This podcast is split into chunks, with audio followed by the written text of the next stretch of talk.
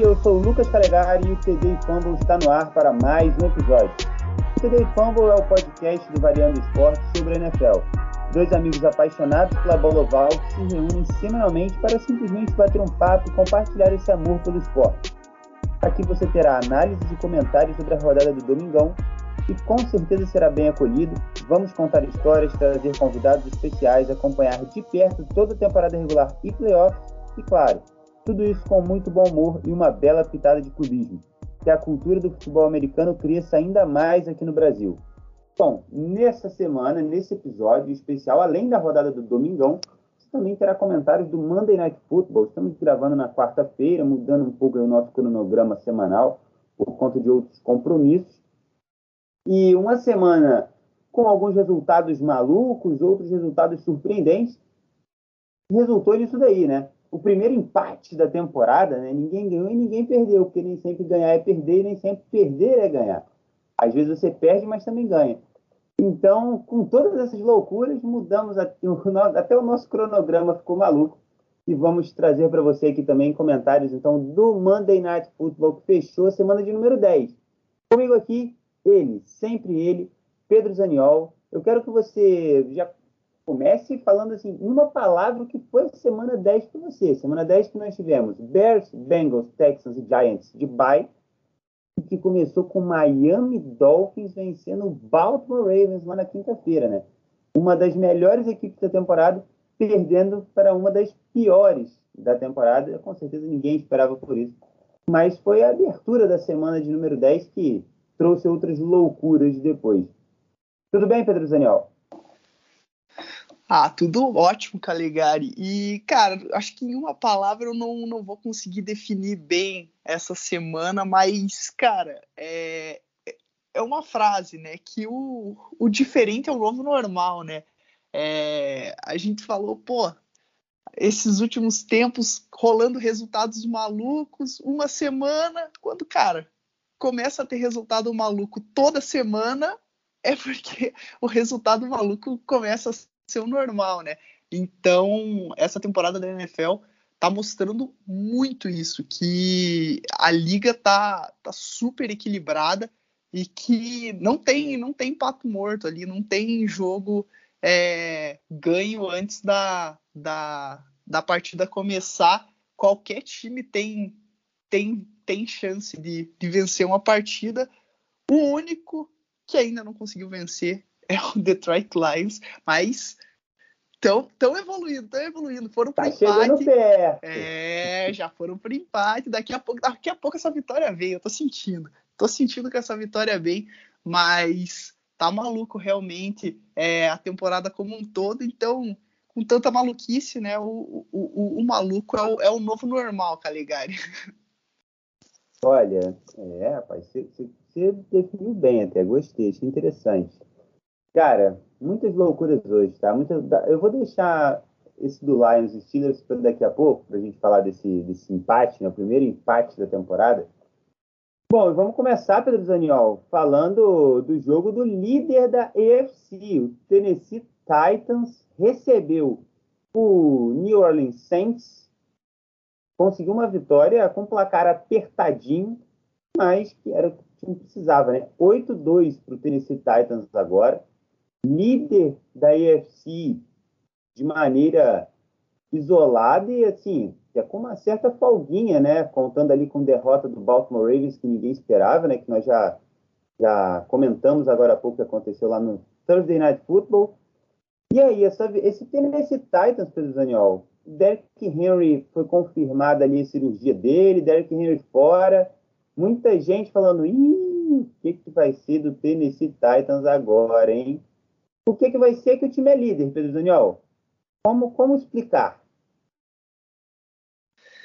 É, a, a, a, explicação, né, é que a defesa, cara, tá jogando absurdamente, principalmente nessas duas semanas, já estava melhorando muito, né, depois, que, antes que o Derrick Henry se machucou, mas depois que ele se machucou, é, eles subiram de um nível absurdo, e, e, cara, a defesa tá, tá vencendo é, os jogos pro, pro Tennessee Titans.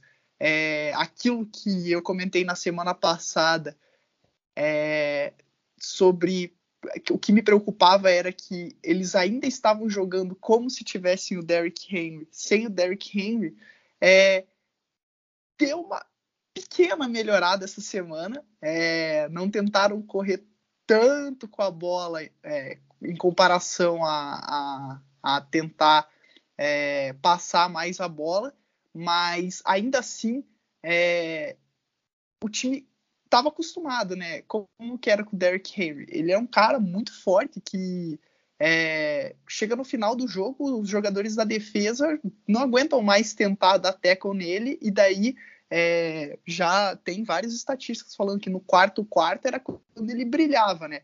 Então a tática do Tennessee Titans era sempre essa, né? Abrir uma vantagem no, no começo do jogo e dar a bola pro Derrick Henry. Corre aí, vai, vai machucar os defensores que, como ele era espetacular, bom demais, é, ele sempre conseguia não só manter a, a, a, liderança do Tennessee Titans, como ele ainda abria né, vantagem, melhorava.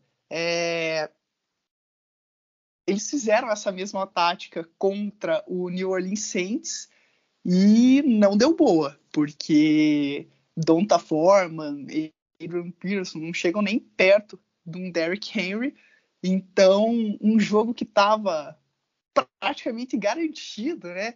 É, o, o, Tennessee Titans abriu uma vantagem bem boa, né? Chegou a ficar é, 23 a 12 quando o jogo foi para o quarto quarto.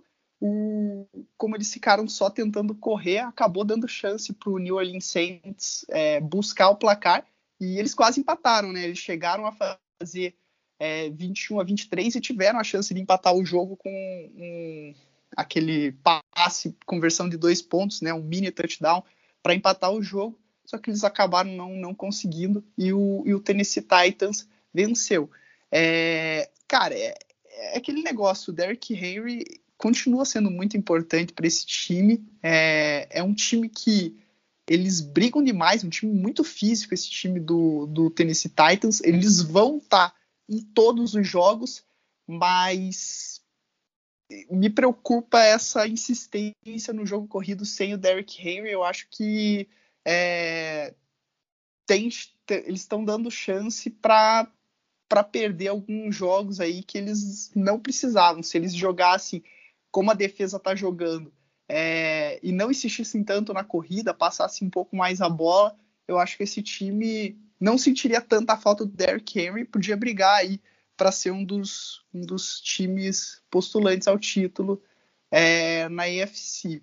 Se eles continuarem insistindo né, na, na corrida sem o Derrick Henry, eu acho que essa fórmula é, é muito difícil você repetir essa fórmula é, por várias semanas, principalmente nos playoffs, contra times melhores. Então, nessas duas últimas semanas, deu certo, mas eu não sei se se é a melhor tática insistir no, no, nesse tipo de jogo até o final da temporada. Mas, né, contra, contra fatos não é argumentos. Eles venceram as duas últimas partidas sem, sem o Derrick Henry, então estão num, tão num momento bom. Time que ganha não se mexe, Pedro Zaniol. não se mexe, vamos que vamos.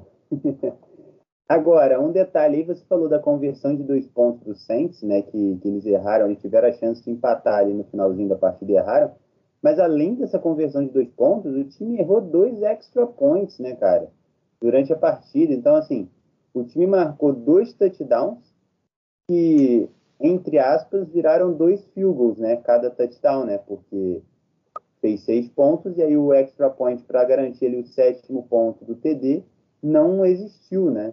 E o time pontuou só seis né, no placar. E isso faz uma diferença, né? Faz uma diferença grande. Por exemplo, o primeiro desses, quando o Saints marcou o TD, estava 3 a 0 para o Titans. Aí o Saints fez 6 a 3, foi chutar o extra point para deixar 7 a 3, errou o extra point. Ficou 6 a 3 na campanha seguinte, o Titans chutou um field goal e já empatou o jogo. Então, muitas vezes a gente não dá valor, pelo Daniel, para os detalhes da vida, né? Mas esse um ponto aquele 1% vagabundo faz total diferença. Entendeu? porque Sim. se um pontinho poderia ter deixado ali o Saints com 7 a 6 e vantagem no placar, poderia ter deixado o time mais tranquilo, e no placar final do jogo acabou 23 a 21, né? Então, dois extra points são exatamente os dois pontos que faltavam ali para a equipe empatar o jogo e levar para a prorrogação.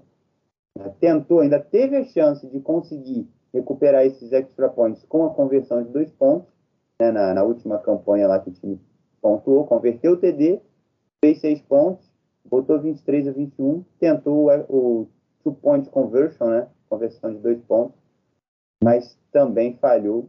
Então, assim, essa, essas três tentativas aí de, de, pontos especiais, digamos assim, não deram certo para o Saints e aí, né, foi cruel.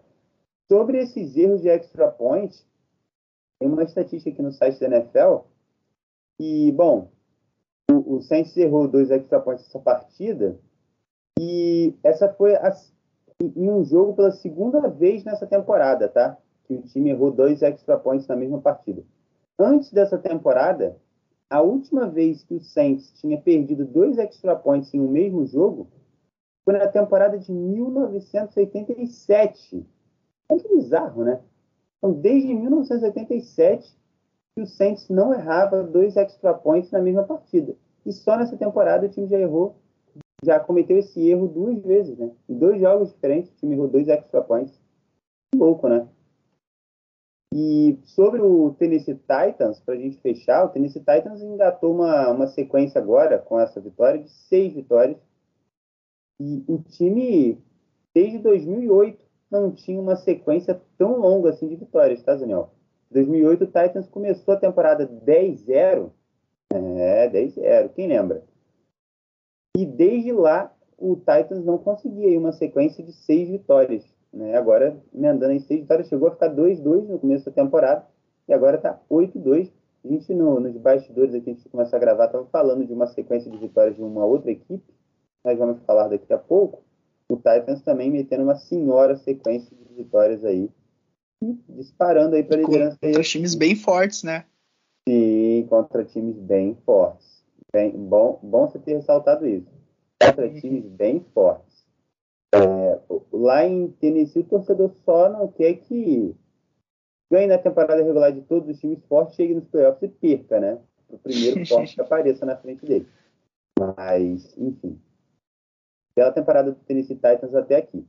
Seguindo adiante, Pedro Zaniol, vamos falar do outro time dessa divisão, então, que também saiu vitorioso e que está ainda assim sonhando em alcançar o Tennessee Titans, embora já ah, cada semana que passa, o Tennessee Titans não tropeça e essa chance está ficando cada vez menor, né? Mas o Indianapolis Colts está sonhando ainda, Pedro Zaniol. 23 a 17 em cima do Jacksonville Jaguars neste domingão. E aí, o torcedor do Colts pode sonhar ainda? Dá para alcançar esse Tennessee Titans dentro da divisão? O Colts está 5-5 e o Titans está 8-2. É, tá, tá muito difícil, né, cara? Porque são quatro vitórias que esse time tem que tirar e, e ele tem sete jogos ainda é, para fazer. Então, você vencer quatro partidas a mais em sete, é, além do Colts ter que fazer um aproveitamento muito melhor do que fez na temporada até aqui, o Titans teria que ser desastre total, né? Teria que começar a perder para todo mundo.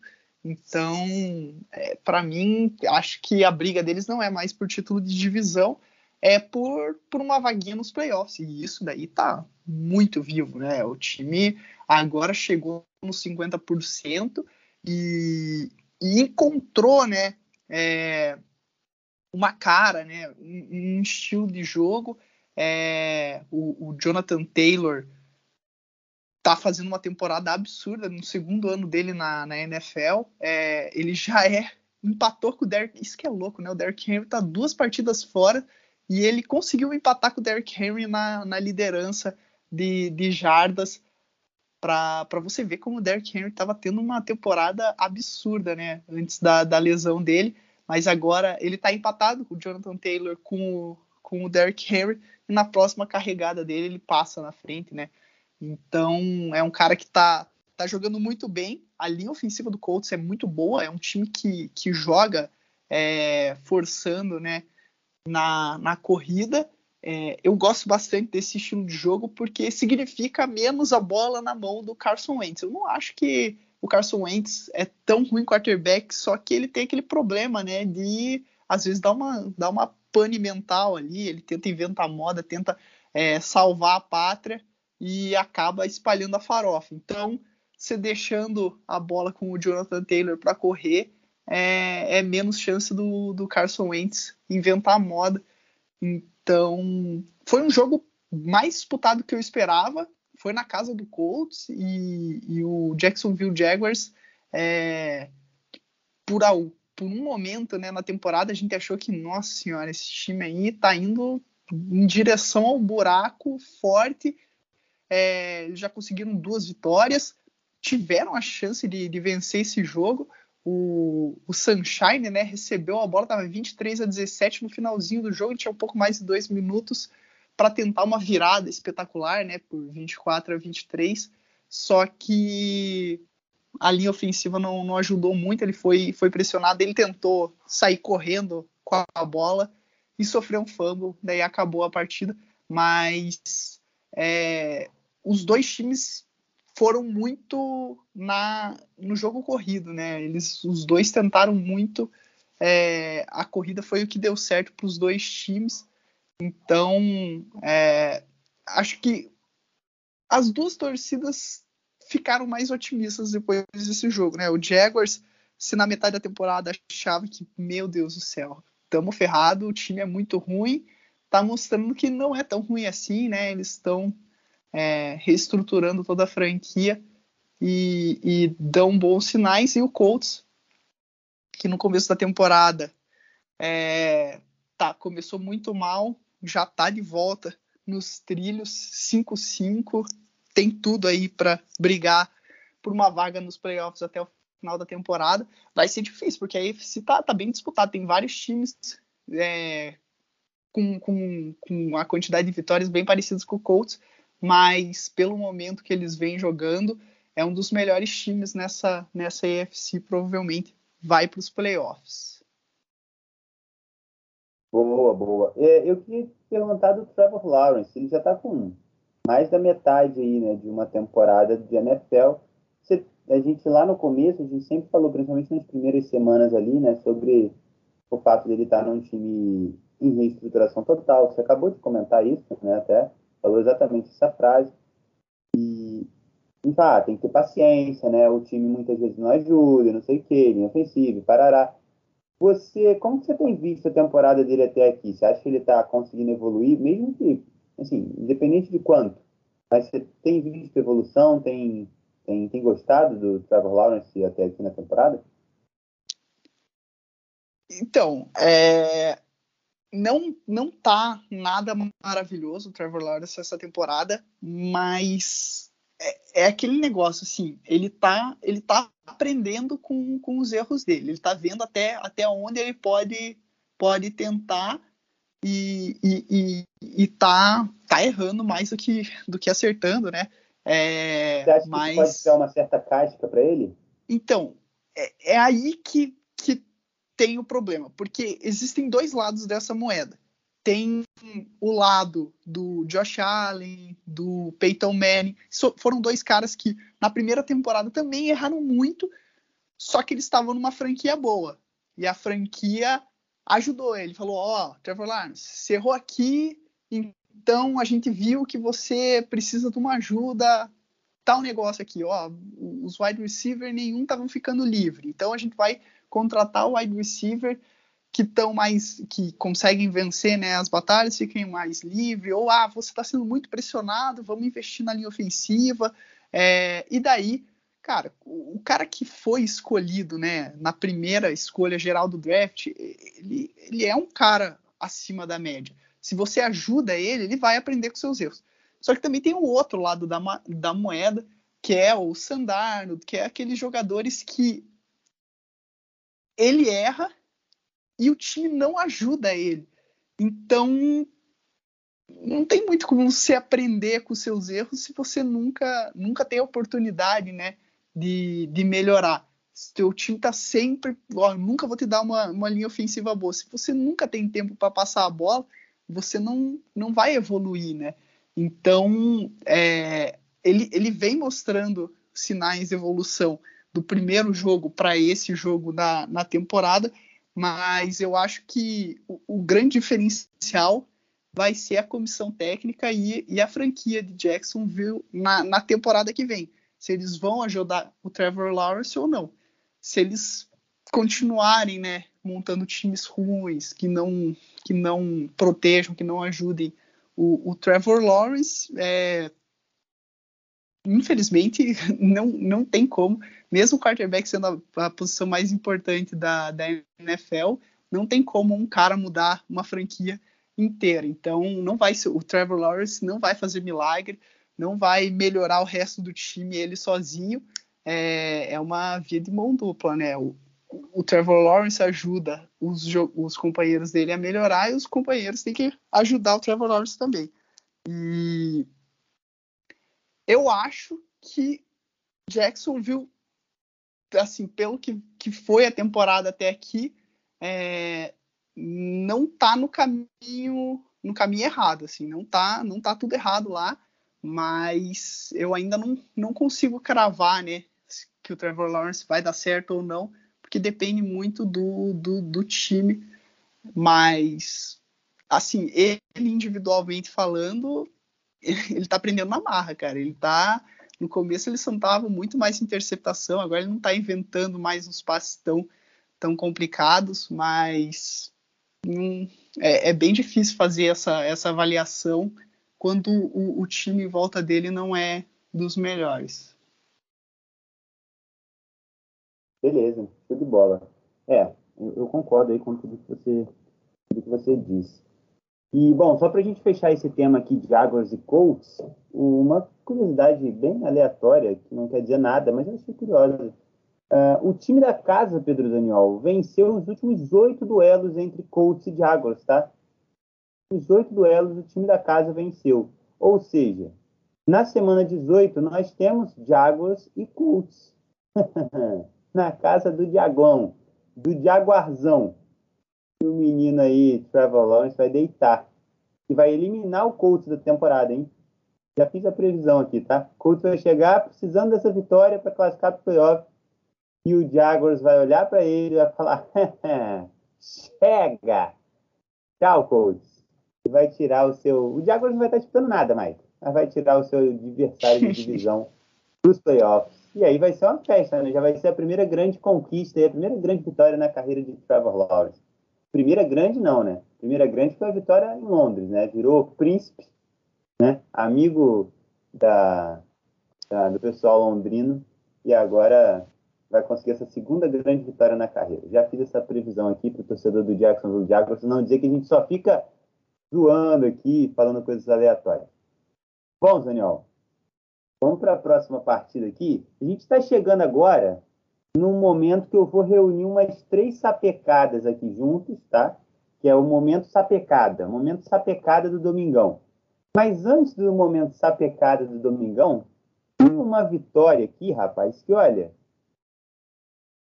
se for pegar aí um balanço da galera que apostou nos jogos, quase ninguém apostou nessa vitória aqui, tá? Essa vitória aqui, nem o time que ganhou estava esperando ganhar esse jogo. De tão doida que ela foi o Washington Football Team, que joga na divisão onde o objetivo principal é perder os jogos, recebeu o Tampa Bay Buccaneers, atual campeão, time do Brady Boy, e venceu por 29 a 19, Pedro Zaniol. O que, que foi que aconteceu? Explica se você for capaz, Pedro Zaniol, o que que aconteceu, como que o Washington jantou o Bucks. Acho que nem ele eu sabe, né, até agora. É, não, não. Eu, eu, não, eu, não, entendi até agora, eu tô perplexo. Ninguém entendeu, cara. A, a, a NFC East, como você bem falou, né? Eles tentam perder. Nessa semana eles foram muito mal nessa tentativa de perder, porque os três times que jogaram, né? O Giants estava em bye, os três times ganharam e ganharam muito bem, obrigado, né? Ganharam é, e convenceram contra, contra os seus adversários. E, e cara, muito surpreendente é, essa vitória do, do, do Washington. E por quê? O Tampa Bay Buccaneers veio de uma, uma de descanso né, da semana de bye. Então, eles tiveram duas semanas para se preparar para o Washington.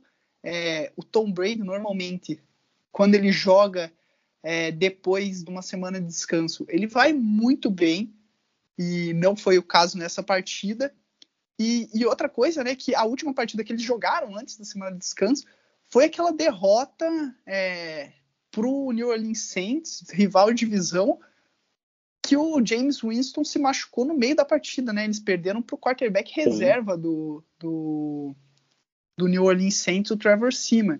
Então, cara, liga um baita de um sinal de alerta é, em Tampa porque duas derrotas seguidas e, pô, para dois quarterbacks reservas, né? O Taylor Heineken jogou a temporada inteira, mas ele é o quarterback reserva, o titular é o Fitzpatrick, o, o Seaman também é o, o, o reserva lá em, em New Orleans. É, o time do Washington é muito pior que o time do, do, do Tampa Bay Buccaneers. A defesa deles nessa temporada estava muito mal e o, e o time não conseguiu é, jogar bem contra essa defesa. Outra coisa que foi muito louca, né, é que o melhor jogador, para mim, o único, não, único não, tem, tem mais jogador jogando bem lá no, no, no Washington, mas um dos poucos jogadores da defesa que estavam jogando bem no time do Washington, o Chase Young, se machucou no meio da partida e foi uma lesão bem séria, né? Ele tá fora da temporada, rompeu o ligamento do joelho, uma notícia bem ruim. Mas, e mesmo assim, o time conseguiu vencer do, do Tampa Bay Buccaneers. É, o que mais chamou atenção né, foram a, as entrevistas pós-jogos. Né? A, o Tom Brady é, full pistola depois dessa partida, porque sabe que ele jogou muito mal. É, deu pitizinha, assim, mandou bem mal, né? Os repórteres fizeram uma pergunta, ele já ficou estressadinho e saiu da, da, da coletiva e, Ô, e o treinador. Oi? Eu sei por que, que ele deu esse pitzinho. por quê? Porque no site da NFL tem simplesmente uma estatística aqui de quarterback compar, comparação de quarterback. Comparison. E aí tam, tem aqui a comparação do Brady com o Taylor Heineken. E ele simplesmente foi jantado. Ele perdeu entendeu? Ele teve menos jardas passadas, 220 a 256. Ele teve menos percentual de passes completos, ele completou 23 de 34, enquanto o Heineken completou 26 de 32. Ele só ganhou em TD, ele lançou dois e o Heineken lançou só um. Mas o Heineken não lançou nenhuma interceptação e ele lançou duas. Com isso, o rating de passe dele ficou 80.5 e o do Heineken ficou 110 foi jantado por uma cerveja. que bizarro, hein, Brady Boy? É, por isso que eu pedi, não. O cara não entendeu. Não, o Heineken eu... montou uma cervejaria na cabeça do Brady Boy. E o Heineken vai, vai muito bem contra o, o Buccaneers, né? Na temporada passada, é, ele também fez a primeira estreia da carreira dele, foi nos playoffs contra o, o Tampa Bay Buccaneers e ele jogou bem aquele jogo, foi bem mais disputado do que a galera lembra, né? Imagina, o Tampa quase foi eliminado no, no wild card na, na temporada passada pro, pro Heineken. E, e, outra coisa que não foi legal é, das entrevistas que eu tava falando, né, foi o, o head coach do, do Tampa Bay Buccaneers, o Bruce Arians, que ele desceu a lenha no time, falou que, pô, esse time é, não treinou bem essa semana, que estavam cometendo muita falta. Ele falou que o, o, o, time é estúpido. Ele realmente usou essas palavras, então é, não sei se ele tá tentando dar uma chacoalhada lá, porque, cara, querendo ou não, né, é, é o time atual campeão, tem muito jogador veterano lá, é, tem quase todo, quase não, todos os jogadores que foram campeões, é, os, os, titulares na temporada passada, voltaram para essa temporada. Então, corre aquele Pergunta. risco do, do, time se acomodar, né? Do, do, time achar que achar que tá fácil, não, tá garantido, né? Eles viram que o que o New Orleans Saints é, não tá tão bem, eles falam, ah, a divisão aqui já tá garantida, o título, vamos vamos ficar de boas. E não é bem assim, né? Na NFL não, não dá para jogar é, mais ou menos que você toma toma baile de, de time pior. Então, acho que o Bruce Arians está tentando dar uma chacoalhada aí no, no, pessoal, ver se se tira a galera da zona do conforto. Tá precisando mesmo, porque essa vitória foi feia. Você, e aí, e essa pergunta que eu, que eu quero te fazer, Daniel, na sua opinião, assim, pelo que você está observando, você, você sente isso? Você sente que por ser um time que tem muita galera né, experiente e tal, ganharam na temporada passada, que eu não, não diria nem acomodado, mas assim, eles estão meio que, ah, cara, a gente vai classificar para o playoff, na hora que precisar ganhar, a gente vai ganhar, e é isso. Você sente que tá um pouco, um pouco assim? Então, cara, no começo da temporada eu, eu sentia isso da, da defesa, não do ataque. Eu achava que a defesa estava jogando meio, meio tranquilo demais, assim, tipo, a hora que a gente quer, a gente resolve aqui. E, e eles estavam conseguindo fazer isso no, no, no, começo da temporada. A defesa, quando precisava, eles iam lá e apareciam. É, daí, com o decorrer da temporada, eu achei que o time chegou ali na, na metade, na, na semana 8, assim, até a semana 8, para mim era o melhor time da NFL. Eles estavam voando, assim, é, é, jogando muito bem, tanto no ataque quanto na defesa. E daí, nessas duas últimas semanas, aconteceu isso.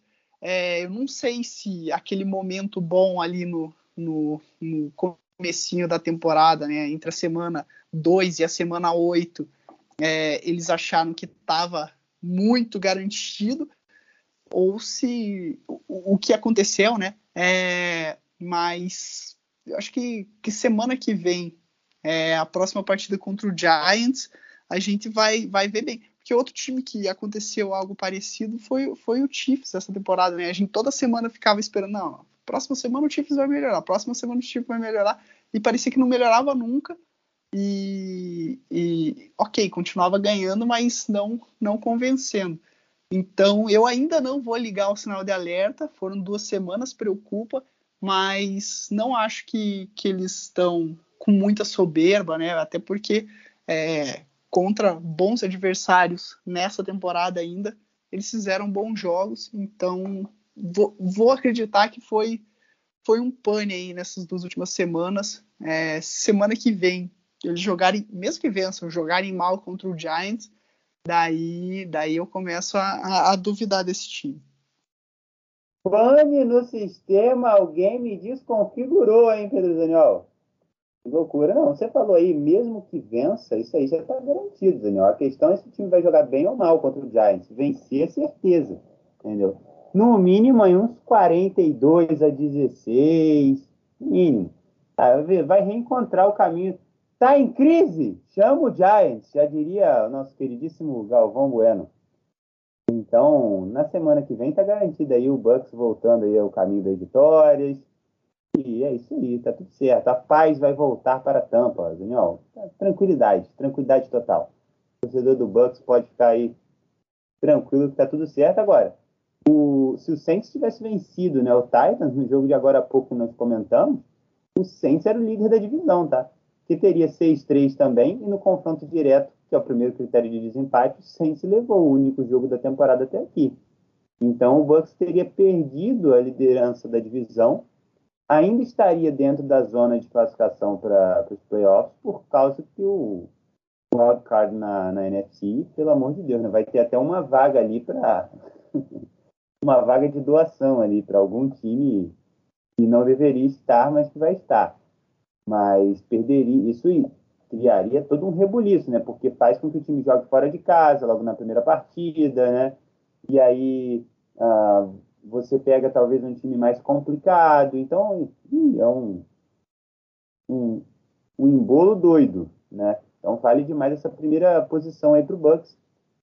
Pontuou aí com essa ajuda, entre aspas, do Titans vencer o Saints. Mas o Carolina Panthers também está ali falando, ó, Se ninguém quiser, eu quero, hein? E daqui a pouquinho a gente vai falar desse Carolina Panthers, que foi outro resultado bizarro também. Mas antes disso, vamos, para a gente fechar aqui quase que o primeiro horário, antes de puxar os resultados da sapecada, vamos fechar aqui com um jogo mais irreverente, vamos colocar assim, dessa primeira semana. Que foi um empate, Daniel? Um empate, olha. Empate na NFL é coisa linda, tá? Eu falei com uma amiga minha, torcedora do Steelers, na semana passada, falei assim, na semana retrasada, na verdade, eu falei para ela assim, cara, você tá ligado que o Lions, né, não, não ganhou de ninguém ainda, né? E óbvio que ele não vai perder todos os 17 jogos.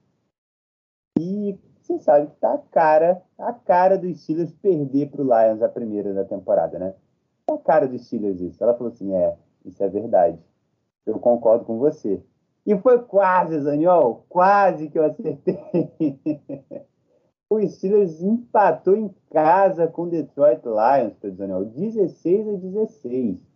O que falar? Ou é melhor a gente não falar até? é, é, é, difícil mesmo, porque foi, foi bem ruim. É, o jogo inteiro, é, ok, a, as condições climáticas não, não ajudaram, né? Choveu muito lá, lá em Pittsburgh nesse jogo. É, o gramado estava bem complicado, os times sofreram né, para fazer passes com, com a bola muito molhada, mas, cara, ainda assim, né, você fazer 32 pontos em 70 minutos de jogo é porque os times jogaram muito mal. E. Cara, é, é aquele jogo assim que. Eram dois times muito ruins, mas que que jogam com muita garra. O Steelers é, é, surpreendente, né? A quantidade de vitórias que eles têm nessa temporada, porque o, o, Big Ben não é mais o mesmo, né? Ele não tá, não tá jogando bem e, e o time mesmo assim todo jogo briga, todo jogo tá, tá na disputa e venceu, né? Vários dessas partidas e nessa partida jogou sem o Big Ben. É, eu acho que só por isso que o, o Detroit Lions conseguiu empatar esse jogo. É, se fosse o, o Big Ben, o, eles teriam conseguido a vitória, o Pittsburgh Steelers, mas o, o, o Rudolph, é, ele é muito fraco, muito, muito, muito, muito fraco, porque, cara, ele tentou 50 passes, ele tentou muito, muito passe, e conseguiu 242 jardas em 50 passes. É, é, acho que é praticamente impossível você, você fazer isso. O cara não tinha nem cinco jardas por, por passe tentado. É, é muito ruim. Então, é, o, Lions é, é, difícil também falar deles, né? Porque é um time que, que, que decepciona demais, né? Eles jogam com muita vontade, mas eles não conseguem é, fazer né, o necessário para vencer. E parece que a, a, a, paciência né, com o Jared Goff tá, tá, tá se esgotando lá em, lá em Detroit. Parece que o time não, não vai começar até a, a pensar em, em, substituir ele. É, nessa partida, é, ele tentou 25 passes e o time correu 40 vezes com a bola, correu muito mais do que, do que passou.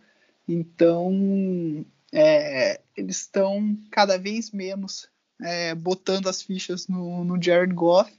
E eu, eu, tenho certeza que esse time vai vencer uma partida no, no, no final da, da temporada. Porque é muito difícil eu você também. 17, você 17 vezes tentar tanto que eles tentam ganhar e não conseguir vencer nenhuma, é, é muito azar, assim, é, é, porque alguém fez uma uruca no, no, Detroit Lions. Eu acho que eles vão conseguir uma vitória, só que eu não faço a mínima ideia contra que time vai ser, né? Porque você pegando um Pittsburgh Steelers quarterback reserva e mesmo assim você não consegue. É, tem que ver se tem jogo é contra complicado. o Giants. Se tiver jogo contra o Giants, é a chance. Deixa eu ver aqui a tabela. Se tiver jogo contra o Giants, é o momento. Ah, é, não tem. Para a infelicidade do é. torcedor de Detroit, não tem do... jogo contra do lado é do, do jeito que essa temporada tá, tá maluca, né? Provavelmente vai ser o, o jogo que a gente menos espera que o, que o Lions vai vencer. Ó, pega um Green é. Bay Packers na última partida. Pode ser que o Packers já esteja classificado, né? Daí, com o time é, reserva, é. deu uma Class, ajuda. Não, classificado, classificado com certeza, mas assim, com essa mudança no, no regulamento aí de classificação, duvido muito que o primeiro lugar já esteja definido lá, né? Do jeito que a temporada está equilibrada. Então pode ser aí, você levantou uma questão é. interessante. Pode ser um Green Bay Packers precisando vencer para ficar em primeiro e folgar na primeira semana de wild card, né? E aí o Lions vai lá e fala: ah, chega! Nada de folga, vamos jogar, malandros. Vamos jogar que a gente quer assistir vocês na televisão na semana que vem. é, Pedro Daniel. Boa visão aqui. O torcedor do Packers agora revoltado com a gente. Mas Coisas aleatórias. Ô, ô, Daniel, uma estatística aqui bizarra, tá? Foi a quarta vez na história da franquia do Detroit Lions que o time começou uma temporada 0-8, tá? E nas quatro vezes que isso aconteceu, o time não venceu a nona partida. Que louco, né? Que louco, meu. Caraca, que louco. loucura. É, loucura. E o, e o Lions em Pittsburgh, tá? jogando contra os Steelers em Pittsburgh, desde 1960, são 10 jogos. Nenhuma vitória também. Nove derrotas e agora um empate. Que maluquice, que, que beleza. Tá, tá, bem de recorde de Detroit Lions, hein? Tá empolgante.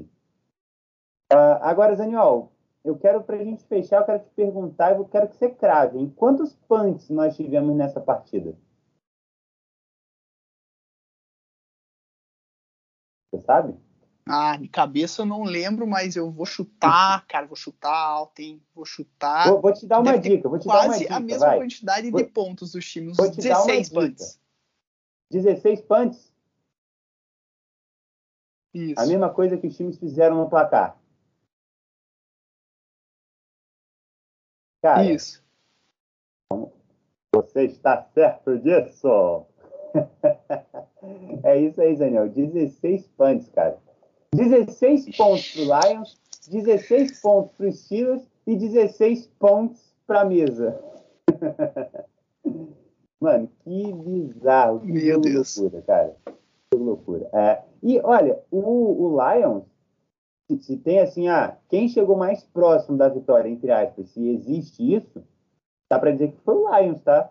Porque no overtime foi o único que teve ali em, em posição de pontuar. O Lions começou mandando um punch, depois o Steelers sofreu um fumble, e aí na, na, na segunda posse do Lions, o time armou para chutar um field goal. Se pontua ali, como a bola já tinha passado na mão dos dois times, acabava o jogo, né? Qualquer pontuação vencia o jogo já naquela altura. E o Lions teve um field goal de 48 jardas, mas mandou para fora. Errou e aí terminou empatado. Não, aí o Steelers pegou a bola, punch, o Lions pegou a bola de novo, outro punch, o Steelers ainda teve tempo de cometer um fumble e aí sim o jogo finalizou. Que beleza, hein, Daniel? Bom, finalizou também o nosso tempo de falar sobre esse jogo lamentável. Sem vencedores, muito triste. É. E agora, Daniel, chegamos no grande momento tá, do primeiro horário. Porque eu deixei para reunir aqui três times que conseguiram vitórias impressionantes, vitórias de goleada e vitórias marcando mais de 40 pontos, Daniel. Eu estou falando de uhum. Buffalo Bills, Dallas Cowboys e New England Patriots.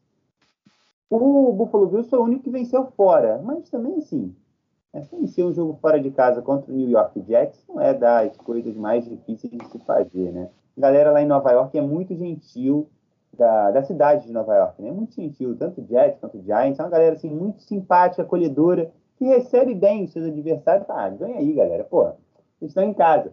Mi casa é sua casa. Então, os times chegam lá no MetLife Stadium e ganham tranquilamente, sem, sem muito estresse. O Bills venceu o Jets 45 a 17 e aí Cowboys e Patriots vencendo em casa. O Cowboys meteu um 43 a 3 no Atlanta Falcons, que deu dó. Deu dó. E o Patriots, rapaz, olha, de todas essas vitórias do Patriots foi a mais impactante, na minha opinião. Recebeu o Cleveland Browns e meteu 45 a 7, um duelo de playoffs esse aqui, um confronto diretíssimo, um jogo de seis pontos. Eu vou deixar até você já começar falando por esse, para você destilar, destilar todo o seu clubismo, Pedro Daniel. 45 a 7 para o Cleveland Browns. Você já me falou nos bastidores. Cara, impressionante, Lucas. Caras fizeram 7 a 0 meu. E depois só deu nós. É o Mac Jones. É o Mac Jones MVP. Tem jeito. Pode mandar bala aí sobre esse jogo. O que, que você. É... Como é que tá o seu coraçãozinho, Pedro Daniel? Cara, pior que empolgou mesmo, né? Essa sequência muito boa e foi o primeiro jogo dessa sequência que era contra um, um grande time, né? É um, um, time bom, um time que vai brigar com a gente pelo, pela vaga dos playoffs e, e venceu, cara, muito, muito, muito bem. 45 a 7 é uma senhora vitória e, e tô, tô bem empolgado, né? O, o Mac Jones fez o, o, melhor jogo da, da carreira dele até aqui. É, foi a primeira vez que ele, que ele tentou uns passes assim ousados, ousados não no sentido de, de aquelas coisas meio maluca contra o corpo dele, mas que ele mostrou assim que ele consegue ser um quarterback que, que não faz só o feijão com arroz, que não dá só aqueles passezinho tranquilo pro lado, que ele consegue dar uns passes mais mais complicados e ele foi bem nesse jogo, acertou. É, ele não. Pô, Daniel. Não foi. Tem uma estatística aqui no site da NFL, desculpa te interromper rapidinho, que encaixa perfeitamente. O nome da estatística que a NFL colocou é Rookie Sensation. Então é o calouro sensação. Ah, todo mundo achando que ia ser o Sunshine, né? O sensação. Olha aí quem é o calouro sensação. Mac Jones. Ele é o sétimo quarterback calouro, Pedro Daniel. E na história da NFL conseguiu uma sequência de quatro ou mais vitórias. E nessa sequência, nesse intervalo de vitórias, ele teve um rating de passe de 100 ou mais. Então, tá Impressionante. Tá muito bem, obrigado. É, muito bem, obrigado.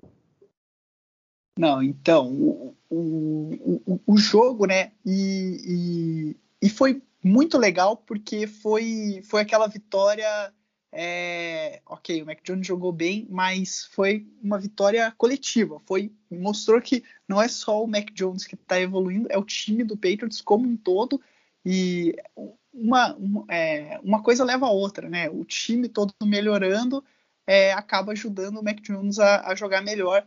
Então a defesa tá chegando num nível aí é, muito, muito, muito é, boa.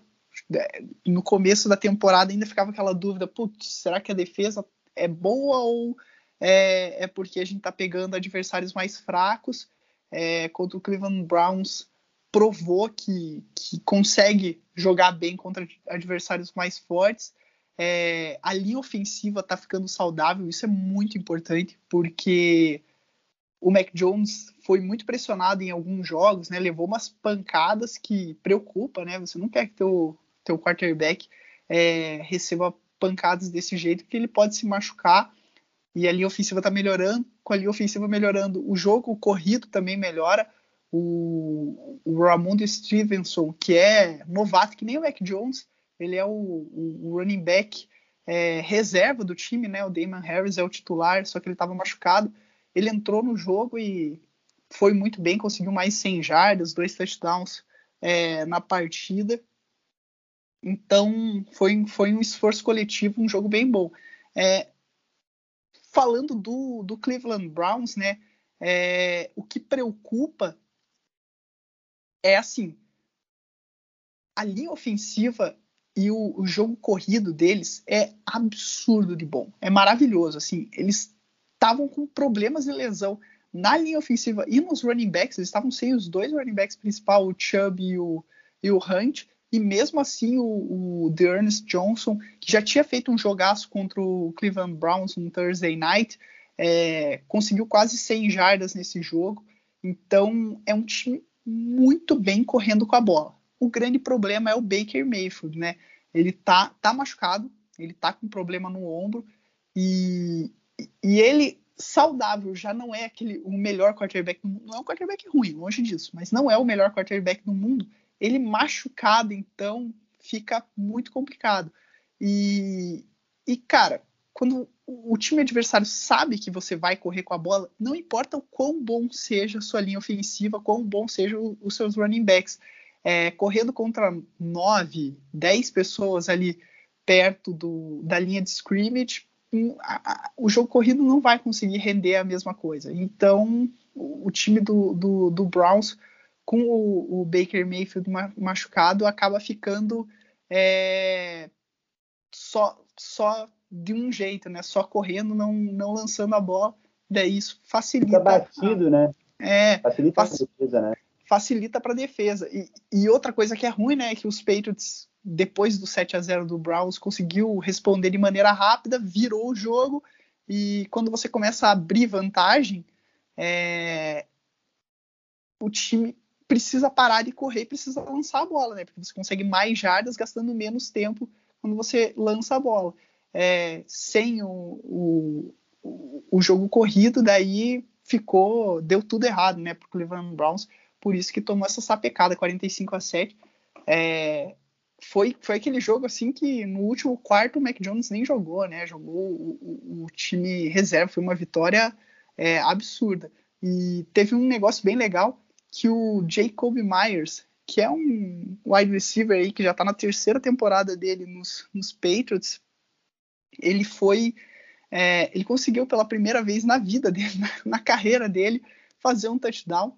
É, foi o jogador que mais demorou para conseguir o primeiro touchdown da carreira dele. Nunca um jogador tinha conseguido tantas jardas, né? Mais de 1.500 jardas sem marcar um touchdown.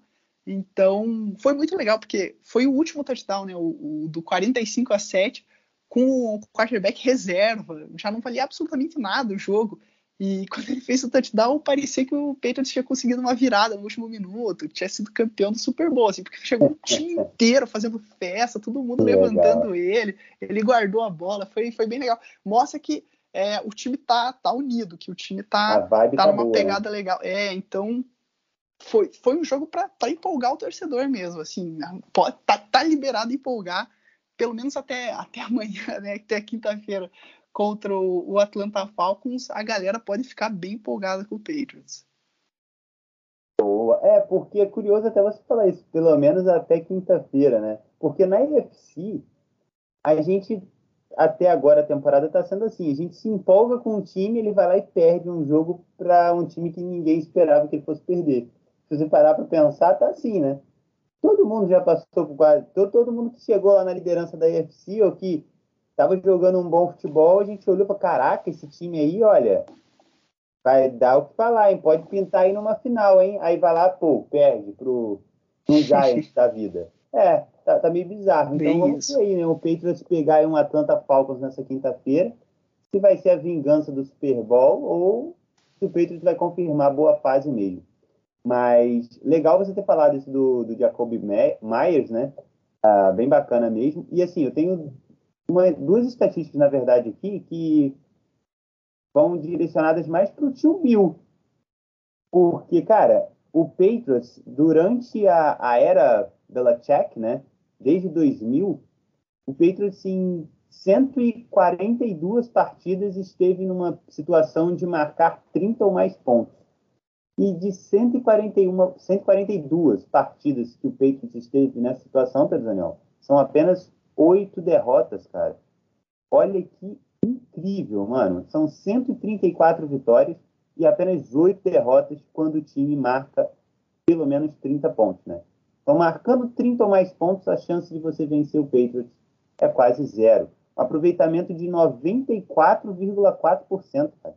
É o maior aproveitamento, o maior percentual de vitórias neste intervalo. Que loucura, hein? E aí, contra o Browns especificamente, o Belichick tem 8-2, tá? Como head coach do, do Patriots. 8-2 contra o Browns. E jogando em Foxborough, 6-0. Jogando em casa, nunca perdeu pro Cleveland Browns. Que loucura, o tio Bill é brabo mesmo, hein, Daniel? Ah, ele é muito brabo. cara treina, treina, e comanda, treina e comanda, não tem para ninguém, pô, só dá ele. Isso. Boa, belíssima vitória do Patriots, 6-4 na temporada, tá ali fungando no cangote do Bills, que tem 6-3, na briga pela liderança da divisão, tá muito bem também dentro da conferência, nesse momento, ó, dentro da conferência, o Patriots aparece aqui no site da NFL na sexta posição, então zona de playoffs, e vamos que vamos. Hoje seria Patriots e Ravens nos playoffs, tá bom para vocês ou não? Não, né? Mas. não, para mim, se tiver nos playoffs, não importa contra quem, tá contra ótimo. Quem, né? Pô, não importa contra quem. O importante é estar tá na dança, tá ligado? É isso aí. Quem boa, vai ser seu boa. par, não, não, não, importa. O importante é estar tá dançando. Excelente. É, eu também, eu também não me importo, não. Se der para ser um Giants e Lions nos playoffs, eu prefiro, mas pode ser qualquer um. É... Você vai ter que ganhar de, de alguém bom para ser campeão é... do Super Bowl, né? Não, não, vai, não importa vai. quanto que vai ser. Então, o importante é estar tá lá. Boa. E ó, já que eu falei que o Patriots está fundando no cangote do Bills, vamos para o jogo do Bills, né? Que é um confronto dessa divisão, né? Do Patriots Bills contra o Jets. Ah, Bill e Jets, o Bills ganhou por um massacre. Nada a declarar, né? Nada de novo, né, Zaniel? Aqui não é o novo normal, não. Aqui é o velho normal mesmo. 45 então, 17 para o Buffalo Bills. Mas até aqui teve um negócio, um negócio louco, né? Porque o, o Mike White estava jogando super bem, né? É, venceu o, o, o Cincinnati Bengals destruindo, né? Com mais 400 jardas. Começou bem o jogo contra o Colts antes dele se machucar. E estavam falando até de, ó, oh, será que o Mike White pode ser o titular desse time, botar o Zach Wilson no banco? Agora e daí, vai. É, daí, daí agora voltou tudo ao normal. O Mike White mostrou por quê que ele nunca tinha sido titular do time da, da NFL. E, cara, a defesa do Bills é muito boa. Mas é muito, muito, muito. Quem é culpa? De quem é que é a culpa? Sabe de quem que é a culpa dessa, dessa partida tenebrosa do Mike White lançando quatro interceptações? Não. A culpa é, obviamente, é dele, né, Pedro Daniel Jones. Porque ele não jogou nessa semana porque o Giants estava de bye, e daí foi tudo pro outro time de Nova York. Todas as Todo... interceptações que Daniel, Daniel Jones iria lançar foram todas pro, pro Giants. Aí o pobre do Mike White, tadinho, estava bem na temporada, entendeu? Foi atrapalhado por Daniel Jones. Inacreditável o que esse rapaz faz. Ai, ai, bem isso, cara. É, é complicado, né? O, o Mike White não, não fez uma, uma boa partida e, e a defesa do Bills me impressiona muito é, essa temporada, porque na temporada passada foi, foi meio que o contrário, né? Eles tinham um ataque muito bom e pareceu que a, a, defesa que decepcionou eles lá na, na, derrota da AFC contra o, contra o, o, Kansas City Chiefs. E eles focaram muito nessa, nessa intertemporada. Ó, temos que melhorar a defesa para ganhar do Chiefs. E eles melhoraram muito a defesa, só que agora o ataque não está jogando tão bem. É, bem, fez 45 pontos. É, isso contra qualquer time é, é um bom sinal, mas ainda não não, não tá jogando naquele mesmo não nível. Convenceu, né? Isso, não tá na, jogando naquele mesmo nível da temporada passada. Mas a defesa tá jogando muito bem. Então, é um time bem completo, assim, é um time bem forte. É... Provavelmente vai ser o, o, o campeão da divisão. É um time que, que eu tenho certeza que vai brigar ali pelo primeiro lugar da, da AFC. É um time bem forte. É um dos times mais completos da, da NFL e a, e a, defesa vem impressionando bastante nessas últimas semanas. Ah, eu confesso que eu já não sei mais, não tenho certeza mais se o Blues ganha essa divisão. No começo da temporada eu estava bem confiante nisso, achava que o time ia massacrar todo mundo dentro da divisão leste da UFC, mas o time já deu umas rateadas durante a temporada e o Patriots evoluiu muito, né? Muito passa por aquela questão da vibe do time, né, que nós já comentamos agora há pouco eu acho que isso é fundamental, cara. Em esporte então, Caligari. você tem um grande time, mas ele não tem uma boa vibe, a galera não tá ali compacta no mesmo objetivo, o negócio não vai. É, é, é que o calendário do Bills e o calendário dos Patriots nesse final de temporada é, é um pouco o dos Patriots é um pouco mais é, complicado e o do Bills um pouco mais tranquilo. Não que isso é, seja nenhuma garantia, né? Até porque o Bills perdeu para o Jaguars. Aqui os calendários. Mas é, a, a, é. vantagem do Bills, né, é que eles só perdem para o Patriots essa divisão se eles perderem uns dois jogos. Eu acho muito difícil, cara, o, o Patriots ter que vencer em casa e fora de casa. Eu acho que dividir ali um, um acho bem possível acontecer, mas 2-0 para os Patriots eu seria algo assim que me surpreenderia muito se acontecesse. É, então, isso aí até foi bom você ter é, colocado isso na, na, discussão, porque assim, esse é um dos poucos duelos de divisão que ainda não tivemos nenhum dos dois jogos, né? Então, o, o calendário acabou guardando Patriots e Bills para o finalzinho da temporada, né? O primeiro duelo é na semana 13 e o segundo é na semana 16. Monday Night. Uhum. É, não, o primeiro, né? Isso. isso. O primeiro é o Monday Night da semana 13, isso. E o segundo é o jogo, é, é, no primeiro horário, né? Um jogo de uma hora, uma hora, horário dos Estados Unidos, né? 15 horas aqui pra gente. Uh, Patriots e Bills, provavelmente com transmissão da TV, né? Aqui do Brasil, né? Acho uhum. difícil que não tenha. Que é um, vai ser um baita jogo. E assim, e isso vai ser fundamental, né? Para definir aí quem que vence essa divisão. Né? É. Esses dois duelos aí. Então, como você falou, se ficar um, um, fica, digamos, como que está agora, né? O Bills ali na frente, um joguinho de vantagem, né? E tal, e é isso aí. Mas, se, cara, se, se o Patriots ganha as duas partidas aí, ah, sei não, hein? Não sei não, tá? O, tô olhando aqui a tabela do, do, do Patriots. O Patriots ainda tem ó, as duas últimas semanas do Patriots. Se o Patriots sai da semana 16 com vitória para cima do Bills e isso dando ao Patriots a liderança da divisão, cara, tá praticamente garantido, porque as duas últimas semanas do Patriots é Jaguars e Dolphins. É partir pro abraço só, é partir pro abraço, Daniel. Uhum. Tá certo que o Bills vai pegar Falcons e Jets também, né? Não vai pegar ninguém. Mas, enfim. Ó, o Bills ainda tem um Bucks, ainda tem um Saints e um Colts. E assim, é, o, né, mais o Patriots tem o, o, Colts e o Titans, né? O Colts é, é, é parecido é. no final das contas, né? É, pois é, cara. Eu acho que tá bem aberto, assim. Esses dois duelos aí que vão falar bastante. Esses dois duelos diretos. E ah, vai, ser, vai ser bem legal essa briga aí nessa reta final aí pra essa divisão. E o que mostra muito o valor da equipe do Patriots, né? Eu não acreditava que o time fosse brigar de verdade no começo da temporada. Mas chegou e que legal, a, a briga tá, vai ser bem, bem insana e bem maneira. Bom, então é isso. Bela vitória do Buffalo Bills para cima do Jets. Uh, pessoal né, que, que não sabe, né, senhor, deve achar que eu sou o maior hater de Daniel Jones, né? Tadinho. Eu faço mal pano para ele. eu falo brincando que eu posso falar, né? Eu posso falar. Vocês que não são torcedores e não sofrem na mão de Daniel Jones não podem. Inclusive, eu queria deixar um protesto rápido aqui, porque assim, o Giants ele é tão sem sorte, tadinho, que até quando ele não joga, que você pensa que, pô, ganhou na semana passada, aí vem o bye week, vão ficar vários dias, né, com, com a última vitória ali, né, deixando a torcida feliz, mas nem assim a torcida do Giants consegue ser feliz, assim, muito feliz, porque daí na semana de bye do Giants, os outros três times da divisão jogam e vencem. E o Giants já voltou a ser o último da divisão, cara. Que bizarro, assim, até quando não joga o time perde, o time se dá mal, cara. Foda. Que coisa louca, mano. E por falar nessa divisão, pegando esse gancho, o líder da divisão, Dallas Cowboys, passou uns três, um, pelo menos uns três, hein, Daniel? Ou mais. Pelo menos uns três tratores por cima da Tanta Falcons, hein? É. 43 a 3, Daniel.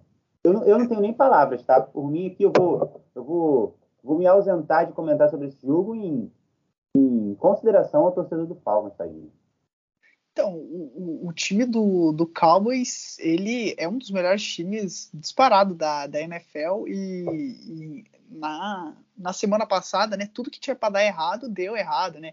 A defesa que vinha jogando bem, conseguindo turnovers, não conseguiu fazer nada. É, o, o Broncos conseguiu correr muito bem para cima deles e o, e o ataque, o Dak Prescott, errou como nunca tinha errado na carreira dele, né? Não, parecia, não conseguia acertar um passe.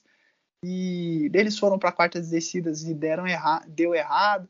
Então foi, foi tragédia.